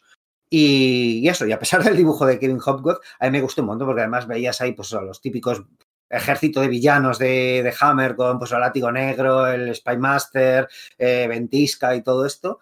Y, ¿qué puedo decir? Es que realmente me, empecé a seguir la serie, cosa que no pensaba que fuese a pasar porque digamos que había perdido el interés tras, la etapa de Bern. Eso es, y bueno, pues el enfrentamiento con los, maestros de los del silencio, pues estos ninjas eh, japoneses eh, que no dejaban a nunca a su presa con vida y tal, pues acaba dándole la vuelta y van a por, a Justin Hammer y de repente, después de esta saga de tres números con la armadura gris y negra, con el metralleta, lanzamisiles, los, los láser en la muñeca y... y la placa facial como una calavera, ¿no? Ya sabéis, pues War Machine. Sí, sí, máquina de guerra, efectivamente. El siguiente número en la portada era la muerte de Anthony Stark, ¿no? Moría, se anunciaba la muerte de Tony Stark. Aunque, bueno, pues eh, como se iba a saber después, eh, tanto lloro y de bandera media asta de los Vengadores, el, el Doctor Muerte celebrándolo, ¿no? Eh, bueno, celebrándolo, no, no, levantaba una copa en honor de un, en honor, de un enemigo, eso es, es, ¿no? Eso es, eso es, ¿no? Pues después de todas la de todas la el, el, entierro y el duelo y demás, ¿no? Que aparecen por allí, de hecho aparecen Happy y Piper que van sin aparecer, pues desde la etapa de Mantlo. Yo, bueno, no, yo creo que habían aparecido en un numerito o dos, eh, quizás en la etapa de O'Neill o algo por el estilo, me parece recordar, pero que era súper testimonial, o sea, habían dejado de, de ser personajes con presencia en la serie. Sí, eso es. Entonces, pues bueno, eh, le cede, le lega la armadura de máquina de guerra a James Rhodes para que se encargue de, de continuar su legado como superhéroe. Y, y, Iron Man ha muerto, ¿no? No solo eso, sino que además también le lega la dirección de las empresas Stark en su testamento, cosa que hace que su relación con, con, su, con su novia sea, ya se vuelva catastrófica del todo, ¿no? Eso es, y esa relación pues acaba mal y Marcy Pearson iba a empezar a filtrar mierda de Stein International, desde los negocios de Stark International a los medios, pues para, para poner un aprieto a Iron Man, aunque bueno, eso habría que esperar a, después del número después del número 300 y luego pues nada, se desvela que en realidad eh, de hecho es que, es que James Rhodes le despide a su novia eh, le llama un día por la noche y le dice, Marcy, eh, you are fired. y esa, esa parte está guay. Y realmente, pues que Tony Stark no está muerto, sino que estaba de parranda y con un plan ahí medio con Ave Zimmer, ¿no? Con su ingeniero jefe, pues había, había congelado su cuerpo a la espera de una, de una, de una resolución posterior y, y, continuar, continuar con vida. Y este plan, este plan secreto para, para curar su cuerpo y sanar su cuerpo, este plan no lo había compartido con su amigo James Rhodes. Y entonces esto, aquí hay una subtrama de un año de James Rhodes intentando, intentando ser, bueno, un año no, medio añito, intentando ser eh, máquina de guerra, eh.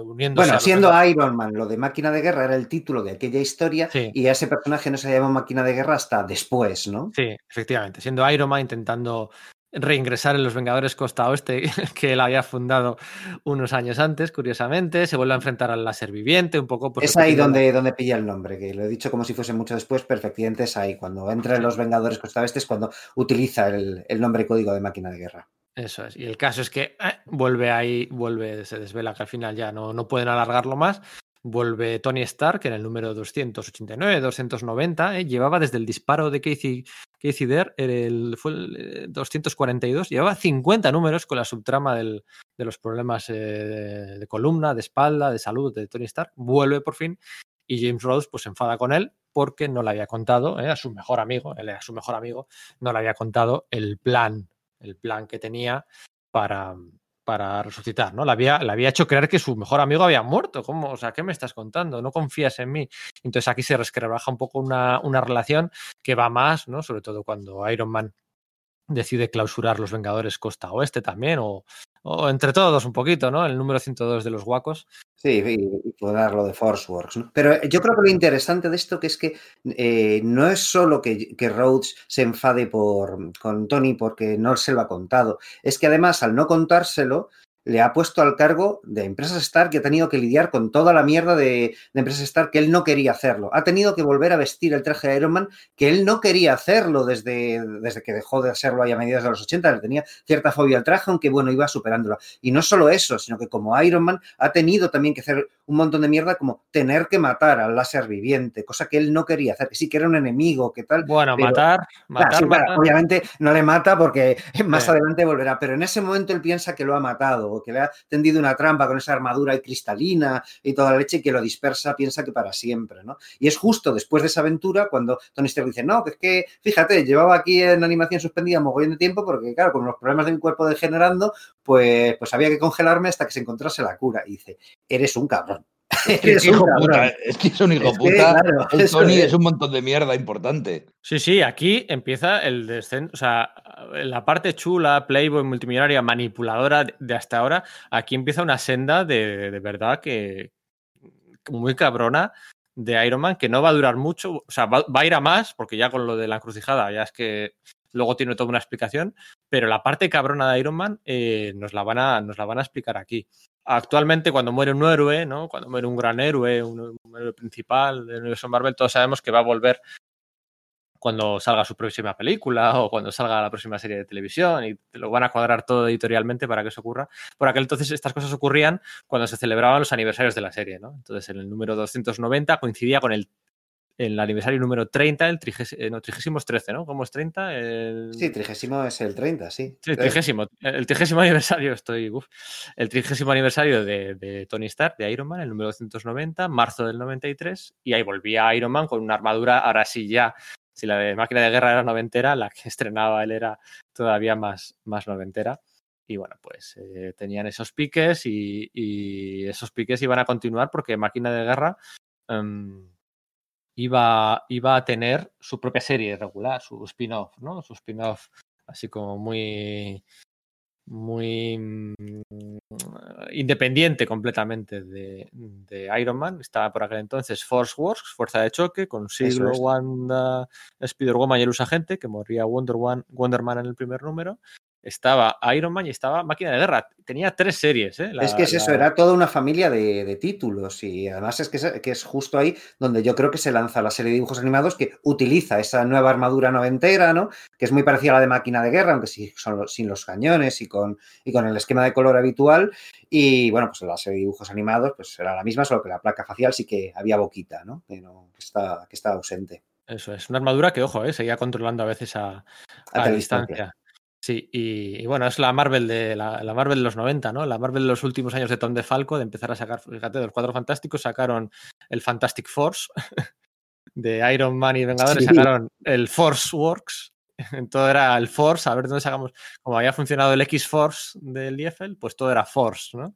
Aquella, y... aquella historia contra Kang en que los protagonistas eran Thunderstruck, Máquina de Guerra y el Usagente. Los tres sustitutos de, de la Trinidad Vengadora. Eh, Terminatrix, ¿no? Terminatrix. Eso es. Por Mark Roenwald, ¿eh? O sea que... y, y, Mike Gustovich, nada menos. Sí, yo esa la tengo en un retapado de forum. Y la leí una vez y ni siquiera ya, yo a leer. Sí, sí, sí, ni, siquiera, ni, siquiera, yo, ¿eh? Ni siquiera yo. Eh, Así que nada, vamos a, vamos a concluir aquí pues, con la etapa de la etapa de Kaminsky, ¿no? No hay mucho más que comentar. Aquí hay mucho crossover, con, empieza a aparecer mucho, mucho héroe del universo Marvel, ¿no? Que si los nuevos guerreros, que si Thunderstrike, Venom. que si Veneno, que si Hulk, que si. No empieza. Vira un poco el tipo de guiones de Len Kaminsky, vira un poco a, pero siempre está un poco el tema personal, porque, claro, en ese momento el Hulk de Peter David está, digamos que era la personalidad del profesor, y cuando se encuentran, que es cuando Iron Man presenta por primera vez la famosa armadura Hulkbuster, ¿no? Eh, se ve que, que, igual han intercambiado eh, papeles, ¿no? Que ese tipo que, que, que solucionaba todo mediante la violencia que era Hulk, eh, bueno, ahora en realidad es lo que está haciendo Iron Man debido a la crisis que está teniendo con lo de Stark, ¿no? O eso, en la resurrección, eh, Kaminsky, en la ensoñación que tiene hasta que Iron Man despierta, introduce los elementos de que era la relación con su padre, que también era alcohólico, la que le llevó, la que le llevó a, Tony a tener eso latente a lo largo de toda su vida. ¿no? Creo que a pesar del noventerismo que desprende visualmente, es una etapa muy interesante de, leer y muy, muy, muy a reivindicar. Con las series que decimos de las manos del mandarín, en el que en el que viajan a una tierra medieval, ¿no? Para que no haya tecnología, que el mandarín y tal, y, y, así poder vencer a Iron Man, que sale mal. Em, hay una saga en la que se enfrentan al hombre de titanio, en la que me acuerdo que, el, que la vida negra y Iron Man hacen una especie de team up y sale también por aquí allí no sé si un nuevo Dinamo Carmesi o algo así. Sí, era la Dinamo Carmesi con una nueva armadura, ¿no? Sí, y al, final de aquel número eh, le pide Tony Stark a la vida negra que se ponga su uniforme original de las rejillas, de, las penas con rejilla, que llevaba cuando salió una tasa por primera vez, y se apaga la luz y aparecen ahí los dos como jugueteando y tal, y tú dices, ostras, esto... Super kinky. Sí, sí, sí, y la otra se pone, ¿eh? le pide que se ponga el uniforme y se lo pone, y tú dices, ¿qué, qué está pasando aquí? Siempre han sido la definición de folla, amigos. Sí, en realidad sí. Pero yo creo que nunca ha sido tan desarrollada como Natasha en medio había estado, que sí con lo de Ojo de Halcón, que sí con lo de Daredevil, que sí tal. Yo creo que es, la primera vez que, se plasma como tal, ¿no? Porque al principio Natasha no aparecía al principio con ese, con ese mismo traje. ¿eh? Al principio llevaba pues como que un velo y vestía de, pues como de, de viuda realmente, ¿no? Pero luego cuando eh, cuando empieza a aparecer en Los Vengadores de Roy Thomas es cuando lleva ese traje de rejillas y tal, y ahí se desvía un poco la atención sobre el rollo de, de, Natasha y Tony Stark, también está en medio, que si Hércules a los campeones y tal, y aquí es donde se recupera eso, que era como, bueno, claro, es que es que es de cajón, o sea, te lo, te lo plantan, pero no te parece que chirríes, como, claro, esto ha debido estar pasando siempre y, y no lo, simplemente hasta ahora no lo habíamos visto, porque tiene toda la lógica del mundo, como dices. Y bueno, vamos a llegar hasta aquí. Len Kaminsky desaparece en el número 318 con esa base ártica que tiene por aquel entonces Iron Man con una nueva armadura. Ya salían armaduras de todos los lados, ¿no? Una armadura para una viñeta. Y luego pues ya llegaría Terry Cavanagh y el crossover ese de la encrucijada en el que se desvelaría que Iron Man estaba controlado por Kang, muere, se sacrifica al final y, recuperan del pasado al Tony Stark eh, para sustituir al, presente y a Oslout y bla, bla, bla. De esto no vamos a hablar porque ya se pierde un poco la esencia de todo lo que queríamos comentar. Así que nada, hasta aquí el podcast dedicado a Iron Man en los años 70 finales, 80 y 90. Y si queréis decir algo, este es el momento. Y si no, hemos acabado.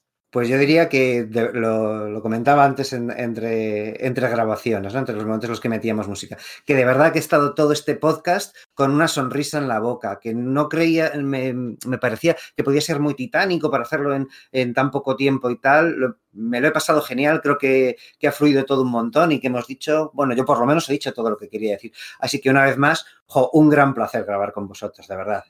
Suscribo palabra por palabra lo que has dicho, me lo he pasado como un enano. Son unos TVOs que disfruto un montón, que, vale la pena reivindicar, que siempre que puedo lo hago, porque creo que muchas veces se olvida ese Iron Man de Michelin, Romita y, y Leighton. Y oye, que, que, muy bien, y que encima hasta he aprendido alguna cosa, o sea que genial. Venga, hasta aquí llegamos, que tengo que preparar un podcast de Alamur. Hala, hasta luego.